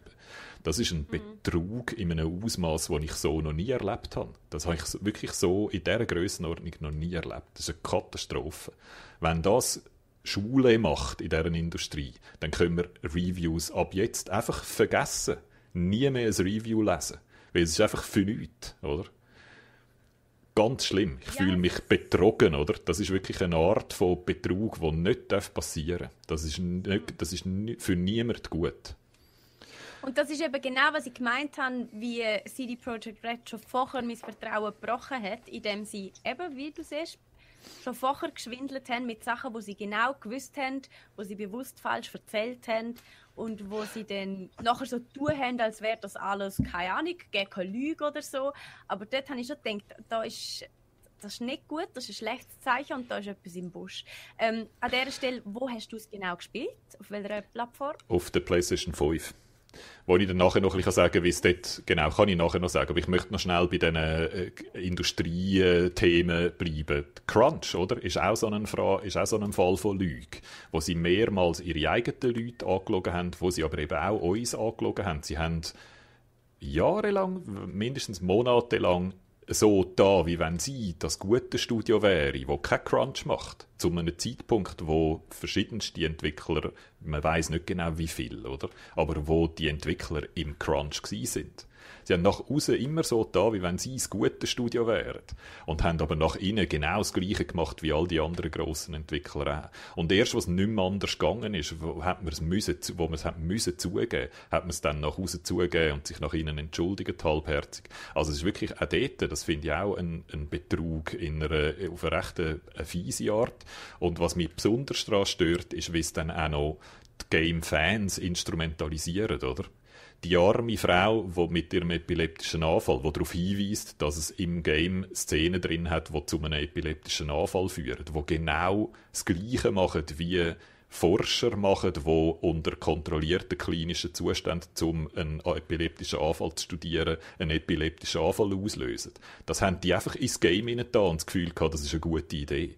Und dann schreibt die darüber, weil sie selber epileptische Anfälle hat nach dem Spielen vom Game. Und dann gehen die Gamer, äh, Fans auf sie los und twittern ihren Film, wo epileptische Anfälle auslösen. Also absichtlich jemandem zu Leid werken, nur um ihre Lieblingsfirma zu verteidigen, oder? Weil sie zu dem Zeitpunkt noch gemeint haben, das sind die Guten, das sind die, die das grösste Game von allen Zeiten rausgeben, die alles richtig machen, die uns immer in jeder Gelegenheit in den Arsch kriechen. Also, sie haben dort Leute manipuliert im grossen Stil, oder? Nicht nur mehr Reviewer und so, sondern sie haben auch die Gamer manipuliert und einfach, dass die ganze Zeit durchgezogen wieder, wieder besseren Wissens. Also, ich verstehe nicht, wieso da nicht Köpfe am Rollen sind, oder beziehungsweise doch, ich verstehe es, weil 13 Millionen verkauft, oder? Sie haben alles richtig gemacht aus ihrer Sicht. Sie haben gewonnen haben aber auch viel Geschirr verschlagen, verschlagen dabei. Sie haben nicht gewonnen, sie haben mega viel verloren. Einerseits Aktienkurs, wo, in, wo sie mega abgestraft worden sind, also ihre ganze Firma ist gerade noch mal mhm. halb so viel wert, wie es war noch Anfang Dezember, aber halt eben noch Vertrauen von uns allen, oder? Wir alle Gamer, der Anamigan schreibt es Project Code Red is not evil. Also wir wissen alle, was die gemacht haben, da kann uns niemand etwas vormachen. Ähm, und das, das vergessen wir nicht so schnell. Also man kann verzeihen, aber man sollte nicht vergessen. Das ist, das, das, ähm, Drachengöttin ja. Martina. Nein, das ist einfach wichtig. Man, äh, man, darf nicht vergessen, aber man muss schon verzeihen können. Und äh, ja, das, das wird ihnen noch lang, lang viel Schaden bereiten. Und nicht nur ihnen, eben, wie du siehst, wahrscheinlich sogar der ganze Industrie ein Stück weit. Also alle, die die Reviews geschrieben haben, sind doch sind völlig im Regen aussen, oder? Die haben alle, über, äh, haben alle nicht darüber geschrieben, dass Versionen von dem Game völlig unspielbar sind, oder? Weil sie es nicht haben können. Also es ist wirklich, die sind alle, denen hast du allen so den Boden unter den Füßen weggezogen. Und das ist ein Vertrauensbruch in, in extremer Art und Weise. Ja. Auch die 13 Millionen verkauften Exemplare, also auf der Playstation ist alles refunded worden. Die haben müssen wahnsinnig viel von diesen 13 Minuten wieder Minuten, Millionen Exemplare wieder zurückgeben und somit auch das Geld zurückgeben. Und ich habe auch verschiedene Twitter-Posts gelesen von CDPR selber, wo sie schreiben, es tut uns leid und wenn ihr Ärger habt und euer Geld nicht zurückbekommt, wir zahlen aus eigener Tasche dafür. Also ich glaube, die mm. haben nicht nur viele... Nein, nein, nein, nein, nein erst nachdem ein Sturm losgebrochen ist über sie. Zuerst haben sie einfach so da, wie wenn sie das nicht angeht und Sony müsse die Refunds zahlen, oder? Also sie haben auch dort, die Refund-Policy ist ein fucking Drama gewesen und es ist eine Weile gegangen, bis sie endlich eingesehen haben, dass sie den Leuten das Geld zurückgeben weil sie die Leute verarscht haben, oder? Also sie haben jeden einzelnen Schritt, wo sie falsch gemacht haben, haben sie etwa 27 Mal hat man ihnen müssen nicht in den Hinterginken, bis sie zugegeben haben, dass sie etwas falsch gemacht haben. Keine von diesen Entschuldigungen glaube ich keine, glaube ich, bis jetzt. Die sind, keine von denen ist für mich glaubwürdig, weil sie immer so tun, wie wenn sie das Opfer von sich selber wären. Sie hat noch keiner von denen ist angestanden und gesagt, ich habe Scheiße gebaut. Alle haben gesagt, ja, es tut uns leid. Oder? Auf die andere Seite finde ich, ja, zuerst du, Jürg. Nochmal schnell für jemanden, der es ja selber nicht gespielt hat, ich habe es einfach so am Rand mitverfolgt. Was heisst unspielbar eigentlich jetzt in diesem Zusammenhang? Also weißt, ist es wirklich nicht spielbar oder ist es einfach buggy und irgendwo wachsen Bäume aus den Wegen raus und die Tennis ist länger als der Möchtest? Es sieht aus wie ein PlayStation 1 Game. Google mal schnell Memes zu, ähm, hm. zu also, Cyberpunk auf der PlayStation 4. Unspielbar kann man verschiedene Sachen erwähnen. Quests, die nicht funktionieren, die du nicht abschliessen kannst. Wenn du in dem Quest drinsteckst, bist du einfach verloren. Ähm, Sachen in der PC-Version, wo lange alle behauptet haben, das sei die gute Version, dort, wo alles super ist. Wenn du ein bisschen zu viele Items gehabt hast, hat es plötzlich die Save-File korrumpiert und dann hast du überhaupt alles, dann hast du alles verloren, was du je gehabt hast. Ähm, ich bin x-mal durch die Welt durchgefallen, weißt, wo du irgendwie entweder stecken bleibst in der Geometrie oder sogar durch die Geometrie mhm. durchgehst und dann einfach abbricht. Ähm, eben viel so Quests, die du nicht kannst abschliessen Also wirklich Sachen, also wo, unspielbar, ja. wo unspielbar sind, wo wirklich einfach unspielbar ja. sind. Dazu an dann noch, dass es einfach absolut kacke aussieht, offenbar. und dass du überall so Figuren hast, die so T-Pose-mässig rumstehen und äh, in, in, also wirklich auch Sachen, wo eins von diesen Memes, wo man sieht, ist eine von der Hauptfiguren am Anfang, wo so die Figur ist, die dich am, Haupt, am meisten durchs Game begleitet, am Anfang vom Game, hat eine Pistole in der Hand und hebt sie irgendwie so und sie kommt so halb aus seinem Kopf raus. In einer entscheidenden Story-Szene, oder? In einer Zwischensequenz, wo der Story erzählt wird, wo jeder, der das testet hat, 700 Mal durchgespielt hat, oder? Und wo immer alle gefunden haben, okay, lassen wir mal noch so. Weiss, haben wir jetzt gerade keine Zeit, um das zu flicken? Ich weiß nicht genau, oder? Also, ich bin mir sicher gewesen, am Schluss, ob es den Leuten einfach nicht polished genug ist, wo es ein bisschen scheiße aussieht und nein, nein, nein. nicht stimmt. Grobe, grobe Fehler. Ja, ja. Ähm, Aber auch da spaltet es natürlich die Community, oder? Weil wie ähm, der Real Pascha im Chat schreibt, mir ist es genauso gegangen. Ich habe über 100, ich 130 Stunden mittlerweile gespielt. Ich habe kaum Game-Breaking Bugs gehabt. Ich bin nur ein einziges hm. Mal durch die ganze Welt gehalten ich habe glaube eine Quest gehabt, die ich nicht können abschließen und dann, als ich es neu gestartet habe, ist dann irgendwann gegangen. Also mir am PC und am PC sieht es wunder wunderschön aus. da können wir jetzt gar noch drauf, überhaupt. weil man mich aber auch noch ja. schnell zum Opfer vorher, bevor es um ein Ecken ist. Ähm, CDPR hast du vorher gesagt, Guido stellt sich immer so als Opfer her und ganz ehrlich, ich finde sie haben damit schon nicht ganz unrecht. Ich meine, wir haben sie auch recht gestresst. Die haben so viel Druck gehabt, das Spiel beim vierten Mal raus, also eben kein viertes Mal mehr zu verschieben, weil die ganze Gaming-Community so viel Druck auf sie ausgeübt hat, ähm, dass sie es haben müssen irgendwann mal rausbringen. Und ich glaube, da muss man sich schon auch ein bisschen an der eigenen Nase nehmen. Also Nein. Aber die doch Nein, das darfst du jetzt, das darfst jetzt nicht sagen. Das ist genau das, was ich gesagt habe. Das ist genau das, was ich gesagt habe bei No Man's Sky. Da hast, jetzt hast du wirklich mehr oder weniger eins zu eins das gesagt, was ich gesagt habe bei No Man's Sky, wo du immer darauf hingewiesen hast, wie sie selber den Hype-Train angeführt haben. Jetzt möchte ich darauf hinweisen, dass No Man's Sky eine kleine Bude ist mit ein paar Dutzend Leuten und CDPR eine grosse Bude mit Hunderten von Leuten und einem ganz, ganz wertvollen etc. Oder? Halt, stopp! Mit dem Unterschied, dass No Man's Sky alles gelogen hat, dass sie all das, was sie von Anfang an behauptet haben, nie, nie auch nur Grundsatz oder ansatzweise ja. in ihrem Spiel hatten, was bei CDPR einfach nicht so ist. Die haben all das, was sie versprochen haben, sieht man auch ansatzweise im Game. Und das ist da, bei No Man's Sky nie so da, da kommen wir noch drauf, weil eben wir haben ja beide das Game eigentlich gut gefunden. Da kommen wir jetzt gar nicht drauf, was alles gut ist. Ähm, aber, weißt du, das mit dem Hype-Train, das ist wirklich, sie haben den Hype-Train gefahren, oder? Sie haben dafür geschaut, dass das meist gehypte Game war vom letzten Jahr oder von, man kann easy noch ein, zwei Jahre drauflegen, oder? Ähm, das heißt, sie haben sich den Druck selber auferlegt, oder? Sie hätten, wenn ja. sie, sie hätten schon vor zwei Jahren müssen merken, dass das nicht gut kommt und dann vielleicht ja, ein bisschen vom Gas wegkommen. Ja, oder? oder? Der schreibt es genau im Chat. Man verschiebt etwas nicht viermal. Man sieht, spätestens nach dem zweiten Mal muss man einsehen, wir sind nicht ready, wir verschieben es auf unbestimmt. Chillen ja. mal. Also, ja, sie haben sich schon auch selber da ein bisschen in die Scheisse geritten, aber wir sind auch nicht alle ganz unschuldig. Ja, aber das ist das, was ich jedes Mal sage. Oder? Darum bin ich jetzt froh, dass du jetzt endlich mal mit mir einverstanden bist. Ich bin absolut, äh, finde, dass wir selber schuld sind, wenn wir jedes Mal auf den Hype-Train reingehen. Oder? Jedes Mal passiert es uns und jedes Mal blasen wir die Erwartungen ins Unendliche auf und sind nachher enttäuscht. Da sind wir selber die schuld an dem. Aber sie sind die schuld daran, dass der Hype-Train überhaupt losgefahren ist und sie haben die Planung von dem Game so katastrophal nicht im Griff gehabt, wie wir es noch nie erlebt haben, oder?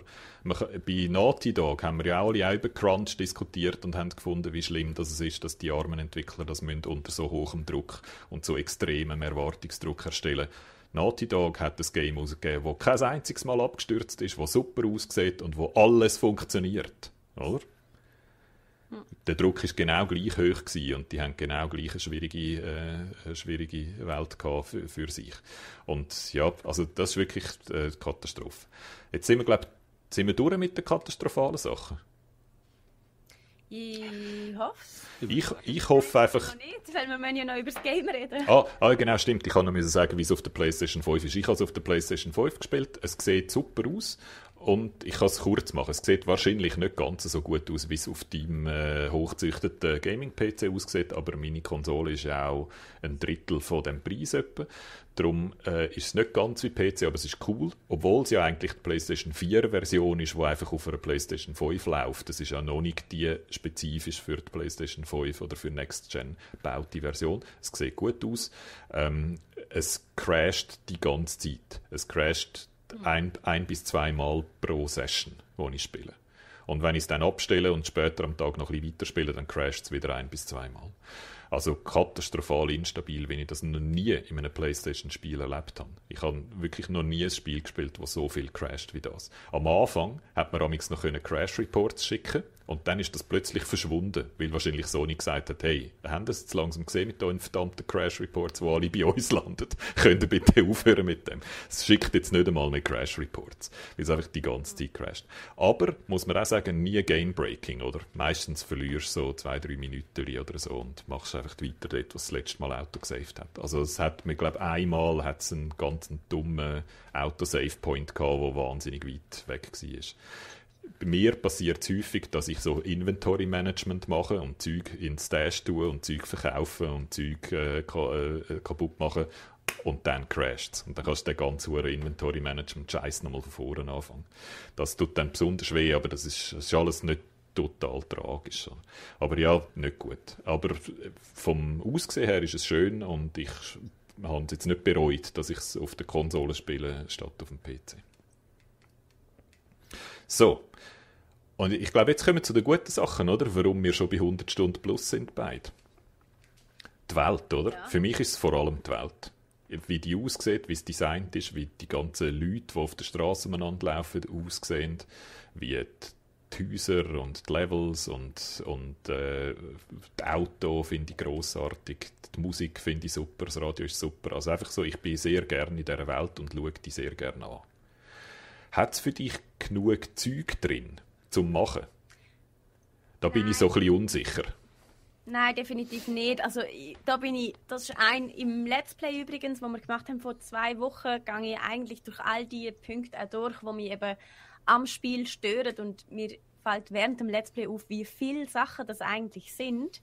Ähm, das ist ein Punkt davon. Also ich finde eigentlich nur die Haupt- und Nebenquests lohnen sich. Alles, was man in der Welt so kann machen kann erstens ist das hure wenig und zweitens ist das hure unspannend. Also man kann hauptsächlich go einkaufen, sei das Kleider oder Medizin oder Cyberware, was jetzt nicht wahnsinnig spannend ist. Ähm, Cyberware äh, ist für mich spannend, weil ich es als ein Hacker gespielt habe.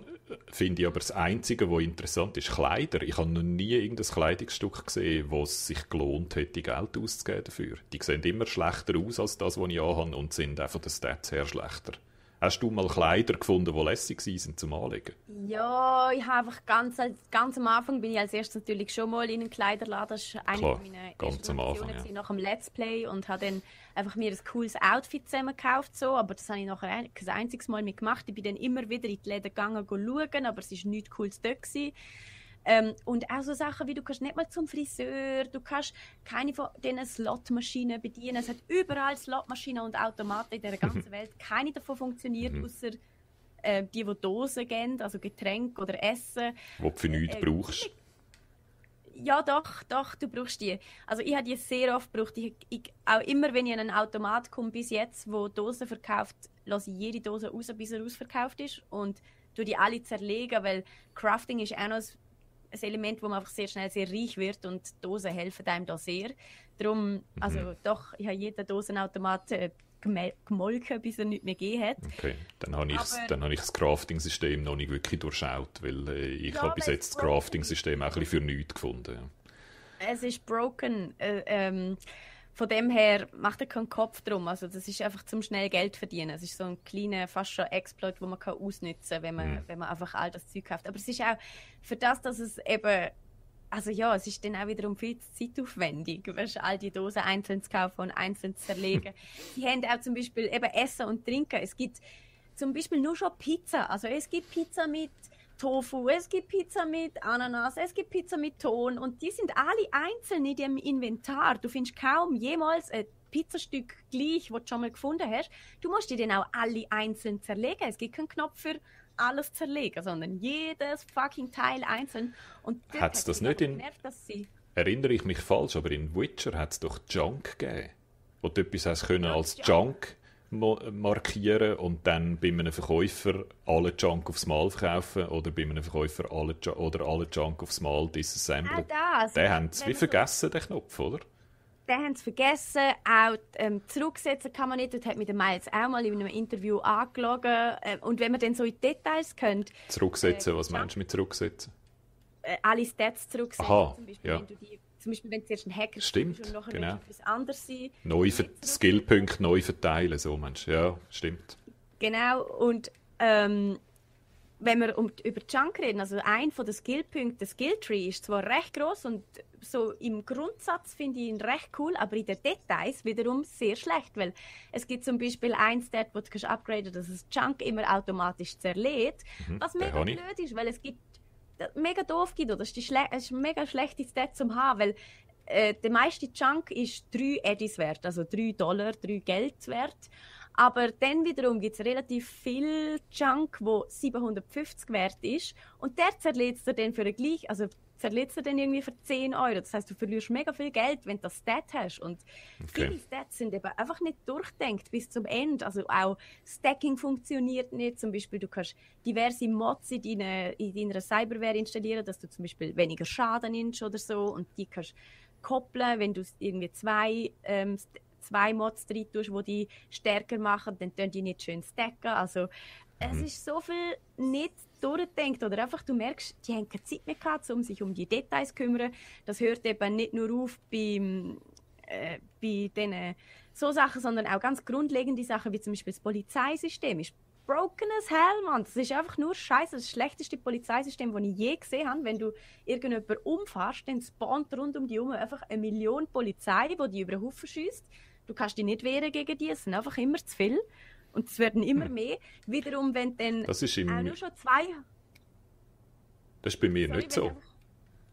Bei mir schon. Und das... Also ja, das ist bei mir ist das Gegenteil der Fall. Ich, ich, ich fahre über jemanden drüber, dann komme ich so ein Sternchen über und passiert einfach nichts. Und dann fahre ich zwei, drei Block weiter mit meinem Auto Eben und das genau. Sternchen geht wieder weg. Wenn du stehen bleibst, also wenn du über, über drüber fährst und du steigst aus ah. und du lässt dich mit der ah, Polizei okay. an, dann spawnen sie rund um dich herum zu Tausenden und du hast keine Chance. Wiederum, wenn du auch nur schon 50 Meter weiter fährst, sind sie alle verschwunden, okay. weil sie können dich nicht verfolgen. Also okay. ganz viel so, ist ja. einfach Sachen, Unfertig. Hey, das hat einfach noch jemand hergemacht mhm. und niemand hat sich um Details mehr können kümmern.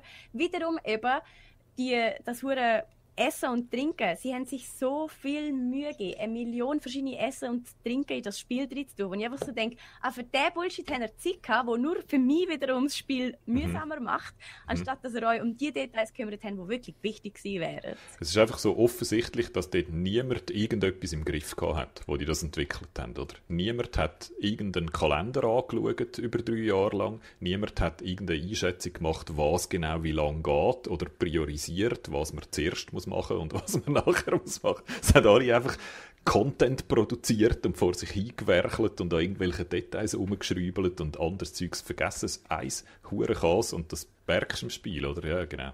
Was mir, jetzt sind wir schon wieder bei den negativen Sachen gelandet, was mir eben gefallen hat an dem, also ich finde, das Skillsystem hat mir richtig gut gefallen, muss ich sagen. Die, die Skills, die Unterscheidung zwischen Skills und Perks, also dass du kannst Attribut aufskillen, dass je je und dass es dann an so ein Attribut koppelt noch gewisse Fähigkeiten gibt. Also das Beispiel Intelligenz ist ein Attribut wenn du ein Level aufsteigst, kannst du äh, diesen Punkt dann in die Intelligenz tun oder in etwas anderes.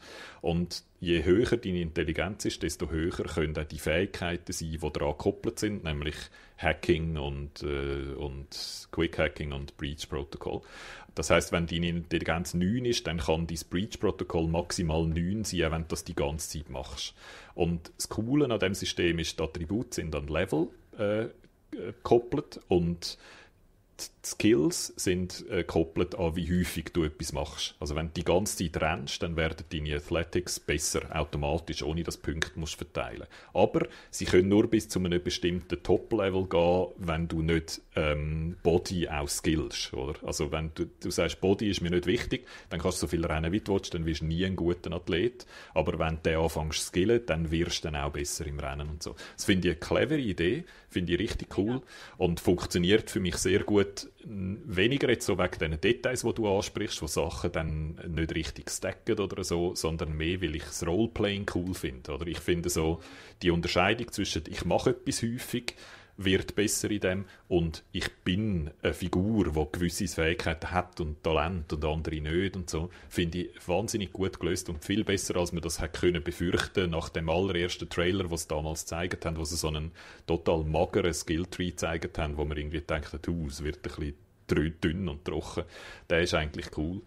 Und ich finde also die Fähigkeiten, die man überkommen kann, sehr unterschiedlich und sehr, es gibt einfach sehr viel Zeug, wo man kann lernen und wo dann alles wieder ein bisschen verändert.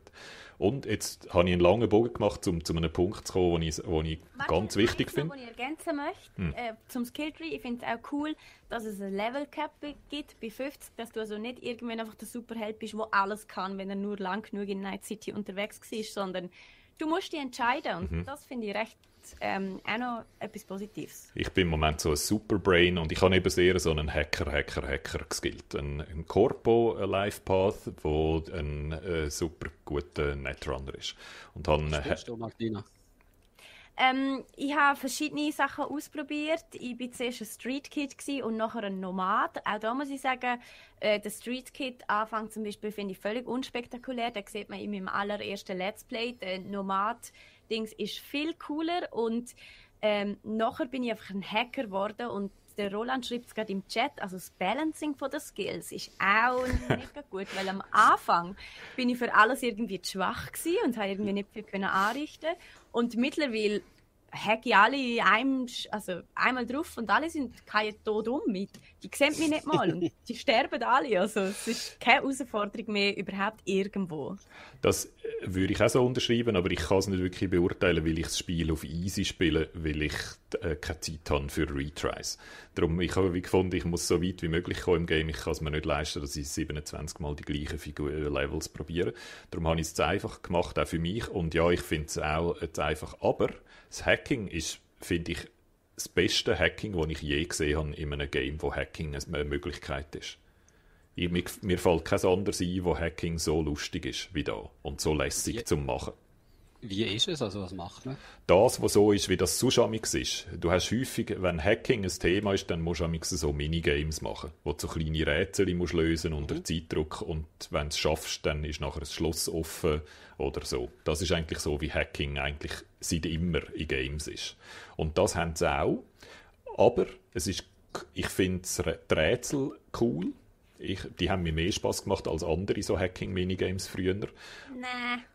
Und, bin ich nicht so überzeugt. Aber und sonst finde ich es recht cool. Gerade dann, wenn es dir so langsam anfängt auf den Keks zu gehen, kannst du Skills ähm, freischalten, die das abkürzen. Also wo das. Rätsel einfacher machen oder gewisse, äh, ein Teil vom Rätsel schon fertig gelöst ist und so. Also ich finde, es bringt, bei mir ist es so gewesen, gerade dort, was mir langsam hat angefangen, wo ich es ein bisschen angefangen zäh finde, hat mir das Spiel die Möglichkeit gegeben, das ein bisschen abzukürzen und zum gehen.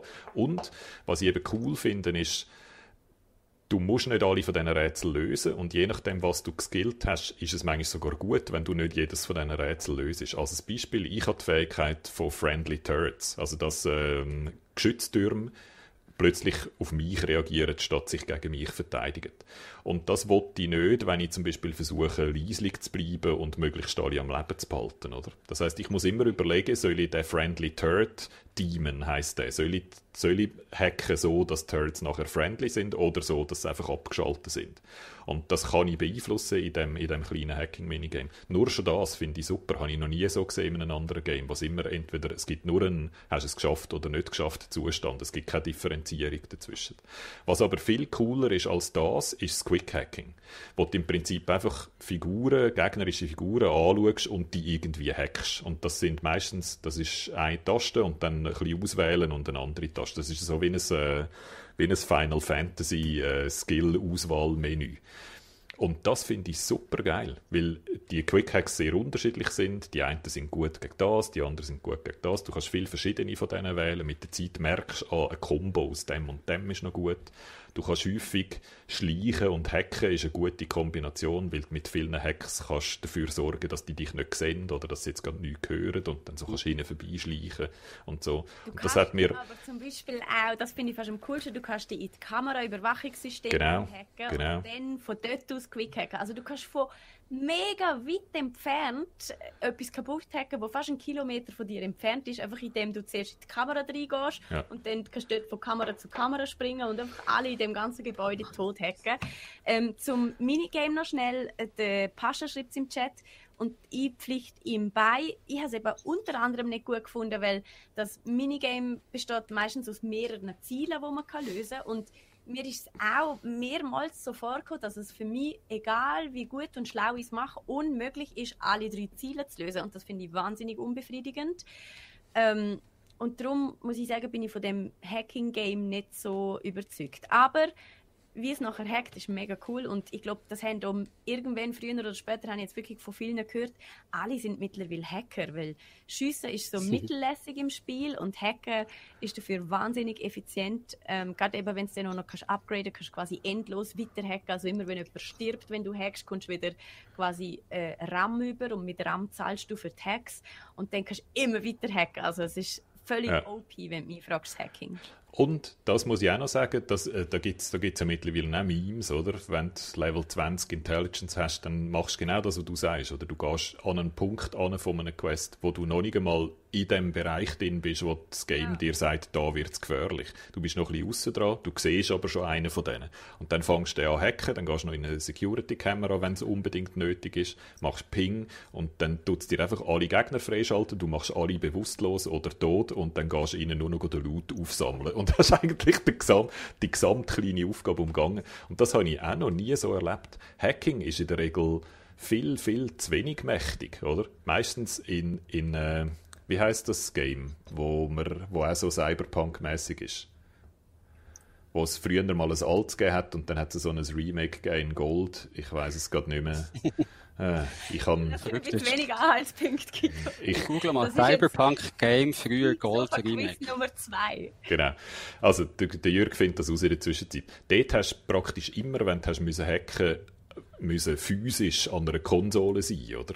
Was lächerlich ist. Wir wissen ja, dass einer der grossen Vorteile vom Hacking ist, dass du nicht physisch vor Ort musst sein, sondern dass du es remote über ein Netzwerk machen kannst. Deus Ex da im Chat sagen es schon. Merci vielmals. Siehst du, Ich habe gewusst, dass die das gerade wissen. Deus Ex habe ich gemeint. Dort hast du immer müssen Wenn du so... ein Cyberpunk Game googelst, kommst du nichts anderes über als Cyberpunk 2077. Also, ich hätte Das noch nicht gewusst. Aber der Andi und der Xoron haben es gerade sofort herausgefunden, dass ich von Deus Ex rede. Dort hast du immer müssen an eine Konsole angehen und dort dann können hacken. Und wenn die dann einen verwünscht hat dabei, dann ist, ist es in Schiessmodus gegangen und dann hast, hast können deine Hackerei GC abspülen, oder? Und da kannst du eben wirklich der mächtige Netrunner sein, der alles remote macht und gefährlicher ist als alle, was zu der Lore von Cyberpunk Punk passt, oder? Die Netrunner sind die gefährlichsten. Das sind die die grössten Badasses, nicht der Solo, der ein Gewehr hat, das ist ein bisschen ein Double, das ist Kanonenfutter, oder?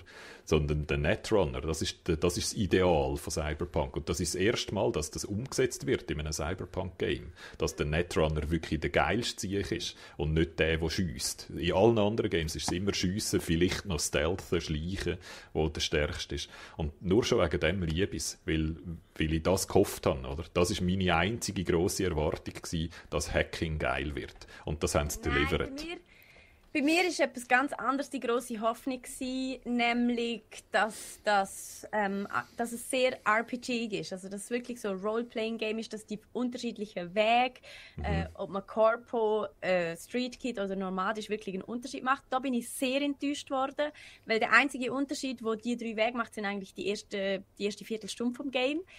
Nachher gibt es noch ein paar unterschiedliche Dialogoptionen, wo pff, ehrlich gesagt nicht viel Unterschied machen. Also Roleplaying-mäßig bin ich dort durch sehr enttäuscht worden, aber wieder versöhnt worden mit einfach dieser gigantischen Geschichte, Guido. Und ich meine, da kann man eigentlich fast nur spoilern, wenn wir auch nur schon anfangen, darüber zu reden. Die ist crazy. Und das ist der Grund, wieso ihr alle Cyberpunk solltet spielen, weil die Hauptquests und Nebenquests, die sind der absolute Hammer. Also die sind mega cool. Die Leute, all die Charaktere, wo man in Cyberpunk trifft, sind wirkliche Charaktere, wo man meistens zuerst so ein bisschen hasst und richtig scheiße findet, aber so nach einer nach einer gewissen Zeit, die wachsen einem so ans Herz, die, oder man hasst sie eben noch viel mehr.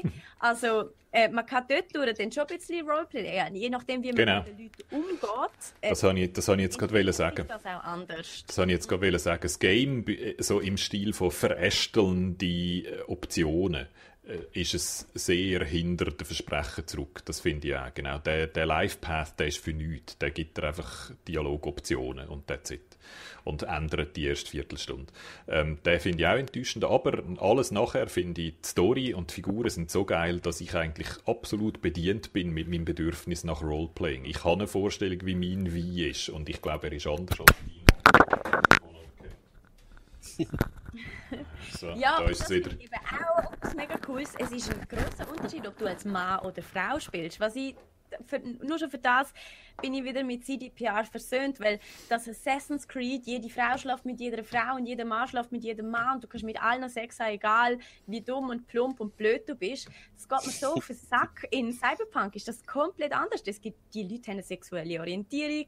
Ähm, also du kannst nicht mit allen schlafen, die, je nachdem, ob du Mann oder Frau bist und auch wie du mit ihnen umgehst. Hm. Du musst dir mega viel Mühe geben, du musst mega nett mit denen sein und du musst eine richtige Beziehung mit denen pflegen, dass sie dich überhaupt erstmal strahlen, sag ich jetzt mhm. mal. Jetzt so. spiele das Spiel also, sicher nie.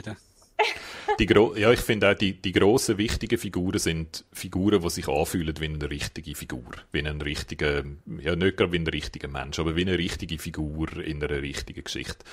Die kleinen Figuren, die so auf der Straße rumstehen, von denen bin ich ein bisschen enttäuscht. Da finde ich, da haben wir jetzt in Grand Theft Auto zum Beispiel viel bessere äh, Systeme gesehen, wo so Pedestrian Traffic und Autoverkehr und so. Einfach so, dass das Beigemüse in der Stadt, finde ich, ist wahnsinnig hölzig. Und die meisten stehen einfach dort und schauen komisch. Die Sätzchen, die sie sagen, ist, jedes einzelne von diesen Sätzchen ist ein bisschen doof. Aber die Figuren von der Geschichte und die Geschichte selber bin ich völlig einverstanden mit dir. Gefällt mir auch sehr gut. Ich bin noch nicht durch. Ich bin an dem Punkt, wo mir das Game sagt, wenn du da jetzt weitermachst, dann kannst du eine Weile lang keine Nebenjobs mehr machen. Darum Achtung. Und den habe ich noch nicht überschritten, den Punkt. Darum, ich bin schon weit in der Geschichte, aber noch nicht am Schluss. Das ist noch viel deftiger, als du dir das vorstellst. Mhm. Wenn du dorthin gehst, ist das Spiel fertig. Ich wollte noch wollen, ähm, eine Frage stellen ich glaube, zum Abschließen, weil wir sollten wirklich langsam, obwohl es Sendung 200 ist, wir sollten langsam äh, den Deckel zumachen. Eine letzte Frage drum, Martina. Wie findest du Johnny, den Keanu Reeves? Ähm, ich finde ihn gut.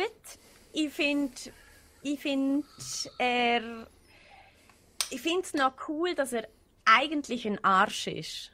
Also den Keanu Reeves mal als Arschloch zu sehen, das hätten wir, glaube ich, alle nicht erwartet. Wir hätten alle gedacht, er ist eigentlich so ein wie der Jackie, also wie der Kompagnon, wo man eigentlich noch ganz am Anfang hat, so einfach ein netter Typ, wo jeder mag und jeder gerade sofort ins Herz schließt und so.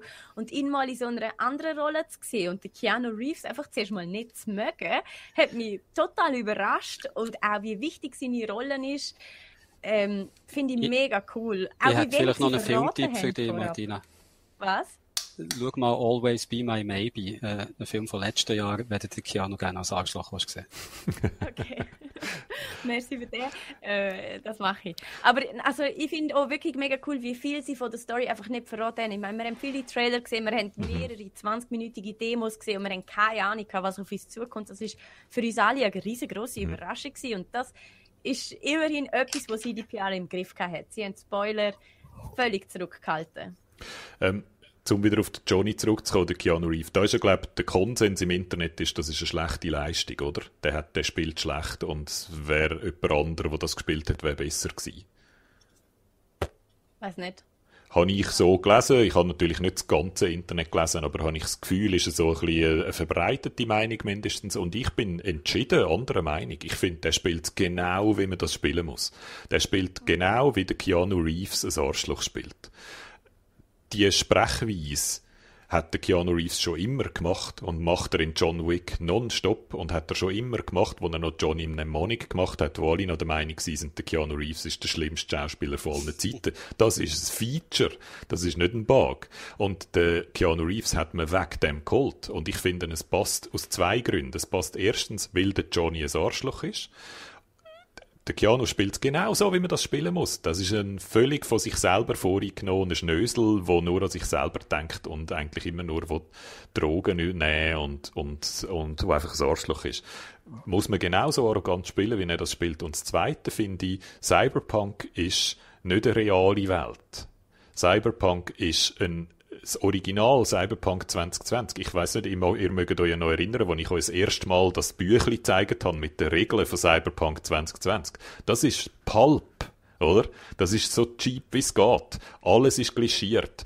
Alle Frauen sind nackt. Alle Männer haben so Muskeln. Es ist, das, das ist nicht das ist gar nicht eine Welt, die versucht, real, realitätsnah zu sein, sondern im Gegenteil, das ist eine übertriebene Welt. Das ist übertriebener als Superhelden-Comics. Das ist so eine überzeichnet. Das sind alles Klischees, Klischees. Und ich, ich finde, das macht Cyberpunk 2077 sehr gut. Und der Johnny ist einer der Gründe, wo das immer wieder reinholt, oder? Wo einem immer wieder daran erinnert, das ist Pulp. Das ist nicht, äh, ein, das ist nicht differenziert, sondern das sind übermenschliche, überlebensgroße Figuren, wo, wo immer so ein bisschen eins zu fest in die verschiedenen Richtungen übertreiben. Und das, finde ich, macht der Keanu Reeves gut. Das hat er gut verstanden. Ja, definitiv. Also, wie gesagt, alles, was Haupt- und Nebenstory ist, hat mich einfach restlos überzeugt und der Keanu gehört da definitiv zu der Main Quest. Ich bin einer gern, der so ein bisschen grümschelt, die Games, und darum habe ich auch die Nebenquests gern gehabt. Also, die, auch wenn die immer ein bisschen, die sind häufig ein bisschen repetitiv, oder? Dort äh, machst du immer so ein bisschen das Gleiche. Du gehst noch jemand zusammen, musst etwas stellen und dann machst du immer so ein bisschen das Gleiche. Ähm, und es sind auch immer ein bisschen die gleichen Gegner und die Räume sehen auch immer ein bisschen ähnlich aus. Nein, das stimmt nicht. Ich finde eigentlich, die Räumlichkeiten sind immer ein bisschen anders. Und das hat mir eigentlich schon gelangt, dass ich es interessant gefunden habe. Weil ich es eben auch gerne habe, wenn ein Game, ein Open-World-Game, grümschere Zeugs anbietet. Oder? Ich finde es schön, weil ich dann nach Tagesform äh, kann unterscheiden, mache tue ich heute einfach ein bisschen grümscheln und mache das eigentlich nur, dass einfach ich noch ein paar mehr Punkte Quick Hacking kann rein tun oder mache ich heute die epische Story, wo es mich wundernimmt, wie es weitergeht. Und ich finde das Pacing, das Portionieren gefällt mir sehr gut.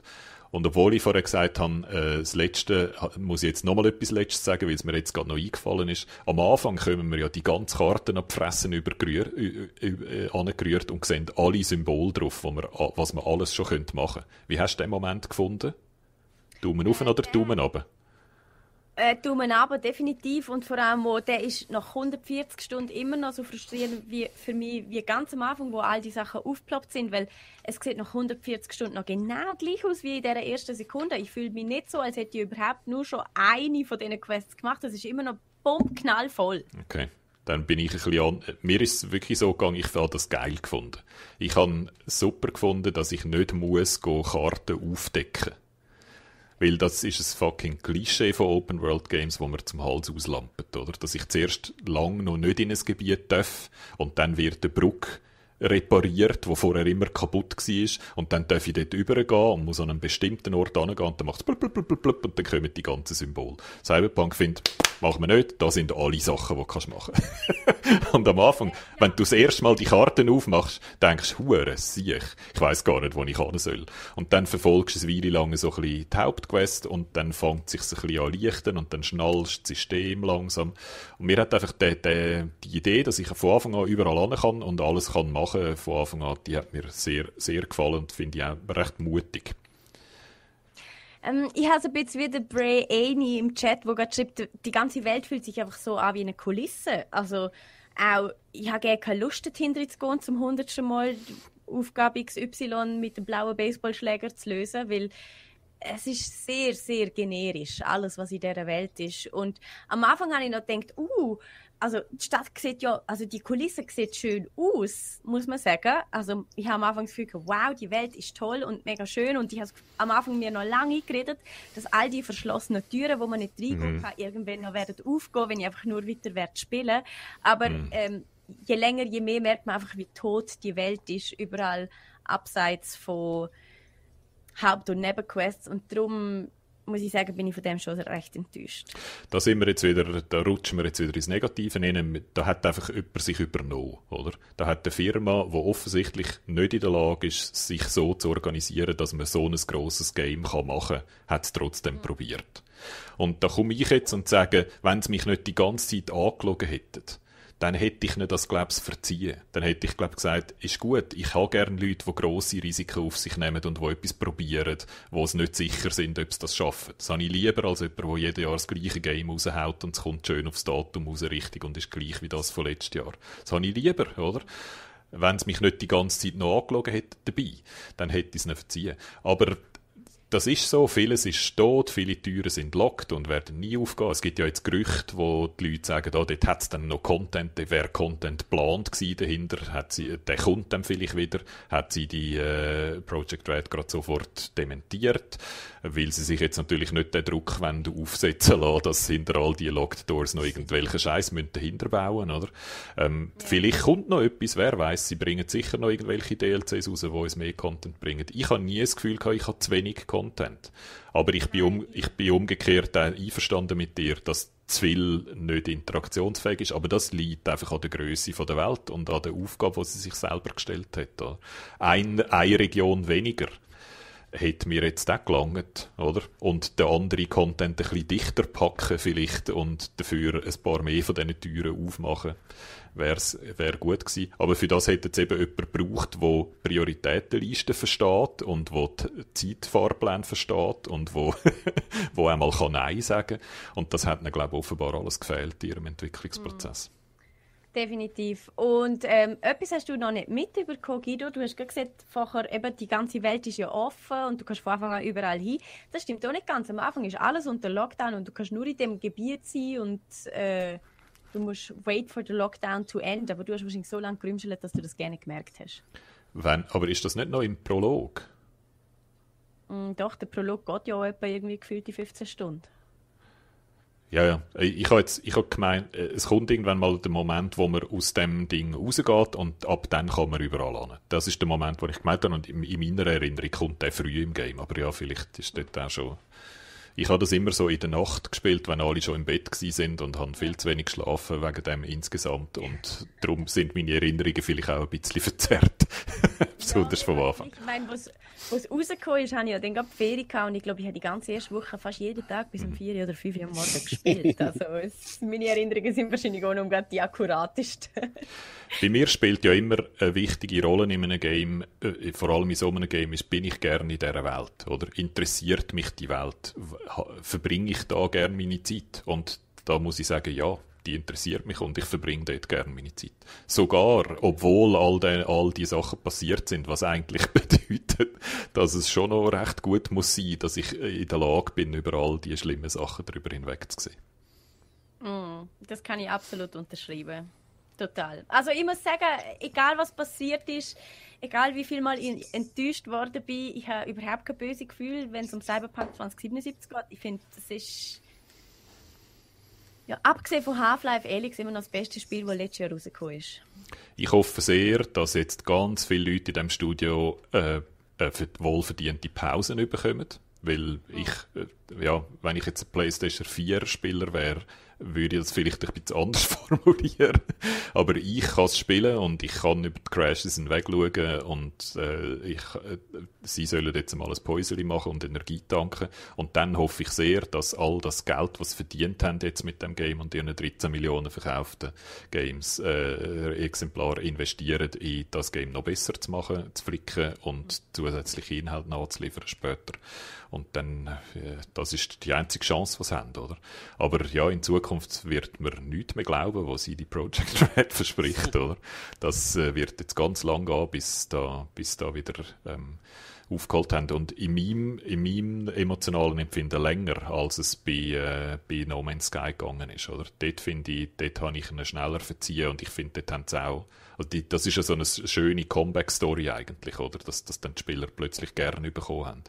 Da bin ich noch gespannt, wie lange es wird gehen, bis man de, diesen Leuten wieder glaubt.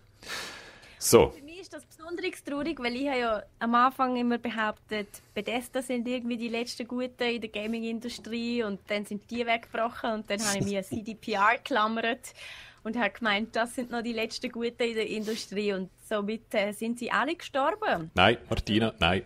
Ich habe dir eine Alternative. Supergiant Games. Das sind die Guten. Hades, äh, bestes, eines der besten Games vom letzten Jahr. Das einzige Game, wo wir uns einig sind, wie großartig das Game ist. Supergiant ist super. Stimmt. Hades ist ein riesen, ist ein riesen Game mit einer Tonne Content und Hades ist ohne Crunch gebaut worden. das weiß der Guido höchstpersönlich. Es geht, es geht. Ich wäre mir da nicht so sicher. Hades ist nie verschoben worden. Hades ist termingerecht rausgekommen. Hades ist fertig, Hades funktioniert, Hades hat keine Bugs, Hades hat ein System, das funktioniert, Hades ist wunderschön, hat eine Tonne Story, eine Tonne Art drin und alles ist entspannt und in so einem in einer Wohlfühlhöhle entstanden. Hades, äh, Supergiant sind jetzt deine neue Liebling, Martina. Da kannst du noch daran glauben. Es gibt diese Firmen immer noch. Vielleicht sind sie ein bisschen dieser Welt. Und somit leiten wir über zur Bundesratkonferenz. genau. Zusammenfassen, ich habe vorher geschaut, für alle die, die jetzt äh, Bundesratskonferenz verpasst haben, ja, wegen uns, die können sich freuen. Jetzt hat ihr dann noch mehr Zeit zum Spielen. Es gibt nämlich einen Lockdown ab dem 18. Die Läden gehen zu, alle die, die nicht essentiell sind, also Lebensmittel verkaufen oder Güter des täglichen Bedarfs. Die treffen für persönliche Treffen nicht mehr als fünf Leute und Homeoffice-Pflicht, wenn immer möglich. Okay. Ähm, also dann könnt ihr jetzt euch wieder mal mit, mit WC-Papier eindecken. Ähm, wir sagen noch schnell, was als nächstes passiert, oder? Ist gut? Kollegen Gerne. und Kolleginnen. Nächste Woche im Let's Play spiele, spiele ich, ich bin dran, und zwar spiele ich Spider-Man Miles Morales. Wir haben noch gar nie ein PlayStation 5 Game äh, gestreamt, jetzt ist es soweit. Wir spielen eines von diesen Games, die ich auf meiner Liste von den besten vom letzten Jahr hatte. Ähm, ich glaube, wir machen so ein New Game Plus, wo wir anfangen und ich schon ein bisschen mehr Fähigkeiten habe und so. Spider-Man, meine Lieblingsfigur, der Miles Morales, ist, finde ich, habe ich noch lieber als der Peter Parker eigentlich. Also es ist wie gemacht für mich, das Game. Mhm. Ähm, ganz freuen wir uns sehr drauf. Und nachher ist dann die Martina dran und spielt Hitman 3, wo du dich, glaube ich, auch schon sehr, sehr drauf freust. Ich habe heute übrigens auch ein Video gesehen zu Hitman 3. Äh, Hitman 3. Hitman Drew, next up.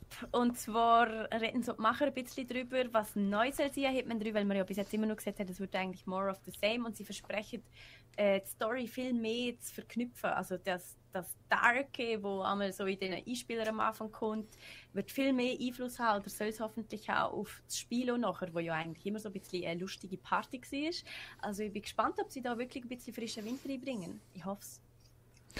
Ich habe äh, jetzt nach Cyberpunk realisiere ich gerade, dass glaube jedes Schleichspiel jetzt, dass ich dann immer die Hacking-Mechanismen vermissen wird in Zukunft. Ich habe das Gefühl, Cyberpunk hat ab jetzt meine Erwartung an, wie man schleichen und heimlich Gegner abmurksen kann, komplett verändert und ich möchte ab jetzt immer überall die Möglichkeiten, die ich in Cyberpunk jetzt habe.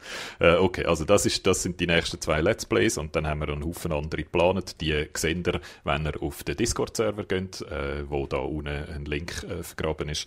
Ähm, und dort sehen wir, was wir so in der nächsten Zeit geplant haben. Wir haben einen Plan, der schon recht weit in, in äh, Ende Februar, Anfang März hineingeht. Und auf dem nächsten Geek-Sofa äh, reden wir dann sicher auch noch ein bisschen ausführlicher über Spider-Man und äh, ich hoffe, dass wir dann auch über Cobra Kai, über die dritte Season können reden, je nachdem, wie weit der Jürgen und ich dann schon geschaut haben oder ob der Jürgen überhaupt dabei ist. Das finden wir alles noch raus. Also, das ist so der Fahrplan von der nächsten Zeit. Jetzt wollte ich einfach nochmal sagen, vergessen das Quiz nicht, wenn ihr es noch nicht mitbekommen habt der Link vom Quiz ist auch da unten in der Description. Das grosse äh, Geeksofa-Quiz, wo ihr könnt beweisen könnt, dass ihr das grösste Hirn der Welt habt. Erstens und zweitens uns wahnsinnig gut kennt. Und ich könnt ja sogar etwas gönnen dabei.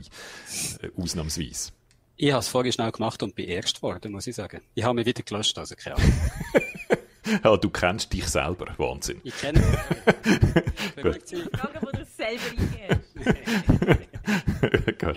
Also. Ich einfach das Gedächtnis testen. es wäre. Es wäre. erleichtert, dass das noch funktioniert. Ja. Es war das höchste Risiko, gewesen, das du eingegangen bist. Weil wenn du nicht der Erste geworden wärst, wäre es nicht ein wahnsinnig gutes Zeichen gewesen für dich. Gut, also wir drücken, drücken euch die Daumen ähm, und nächste Sendung verkünden wir dann, wer gewonnen hat. So, das war es von uns für heute. Danke vielmals fürs Zuschauen. Wir haben euch wahnsinnig gern. Hoffen, dass wir noch mindestens 200 weitere, weitere Sendungen für euch machen können. Oder vielleicht 2000, wer weiß. Äh, das ist der Plan. Wir freuen uns, euch auf dem Geeksofa 3000 zu, zu begrüßen, was wir eigentlich mühen machen, gell? dass ich endlich meinen Joke machen kann, den ich so gerne mache. Also, das war es von, von uns für heute. Einen schönen Nachmittag noch. In, in, in, wie vielen Jahren haben wir 200 geschafft? Wie viele Jahre hat es? Vier. Vier. Vier Jahre, das heisst, wenn wir jetzt noch 2800, uh, uh, uh, uh. Wird ich sagen, wir müssen es öfters machen als einmal pro Woche. Zweimal am Tag. Oder einfach den Stab übergeben an die nächste Geeksofa-Generation. Oh, jetzt. Weißt Ja. genau. Gut, also. Beim 3000. sage ich dir meine Catchphrase. Ey, was geht? Nie, niemand versteht dich mehr, weil alle nicht mehr reden, sondern nur noch so Hirn-Brain-Interfaces brauchen und so. Gut, also, wir toastet, prostet alle auf Geeksofa 3000. Bis bald, einen schönen Nachmittag. Adieu!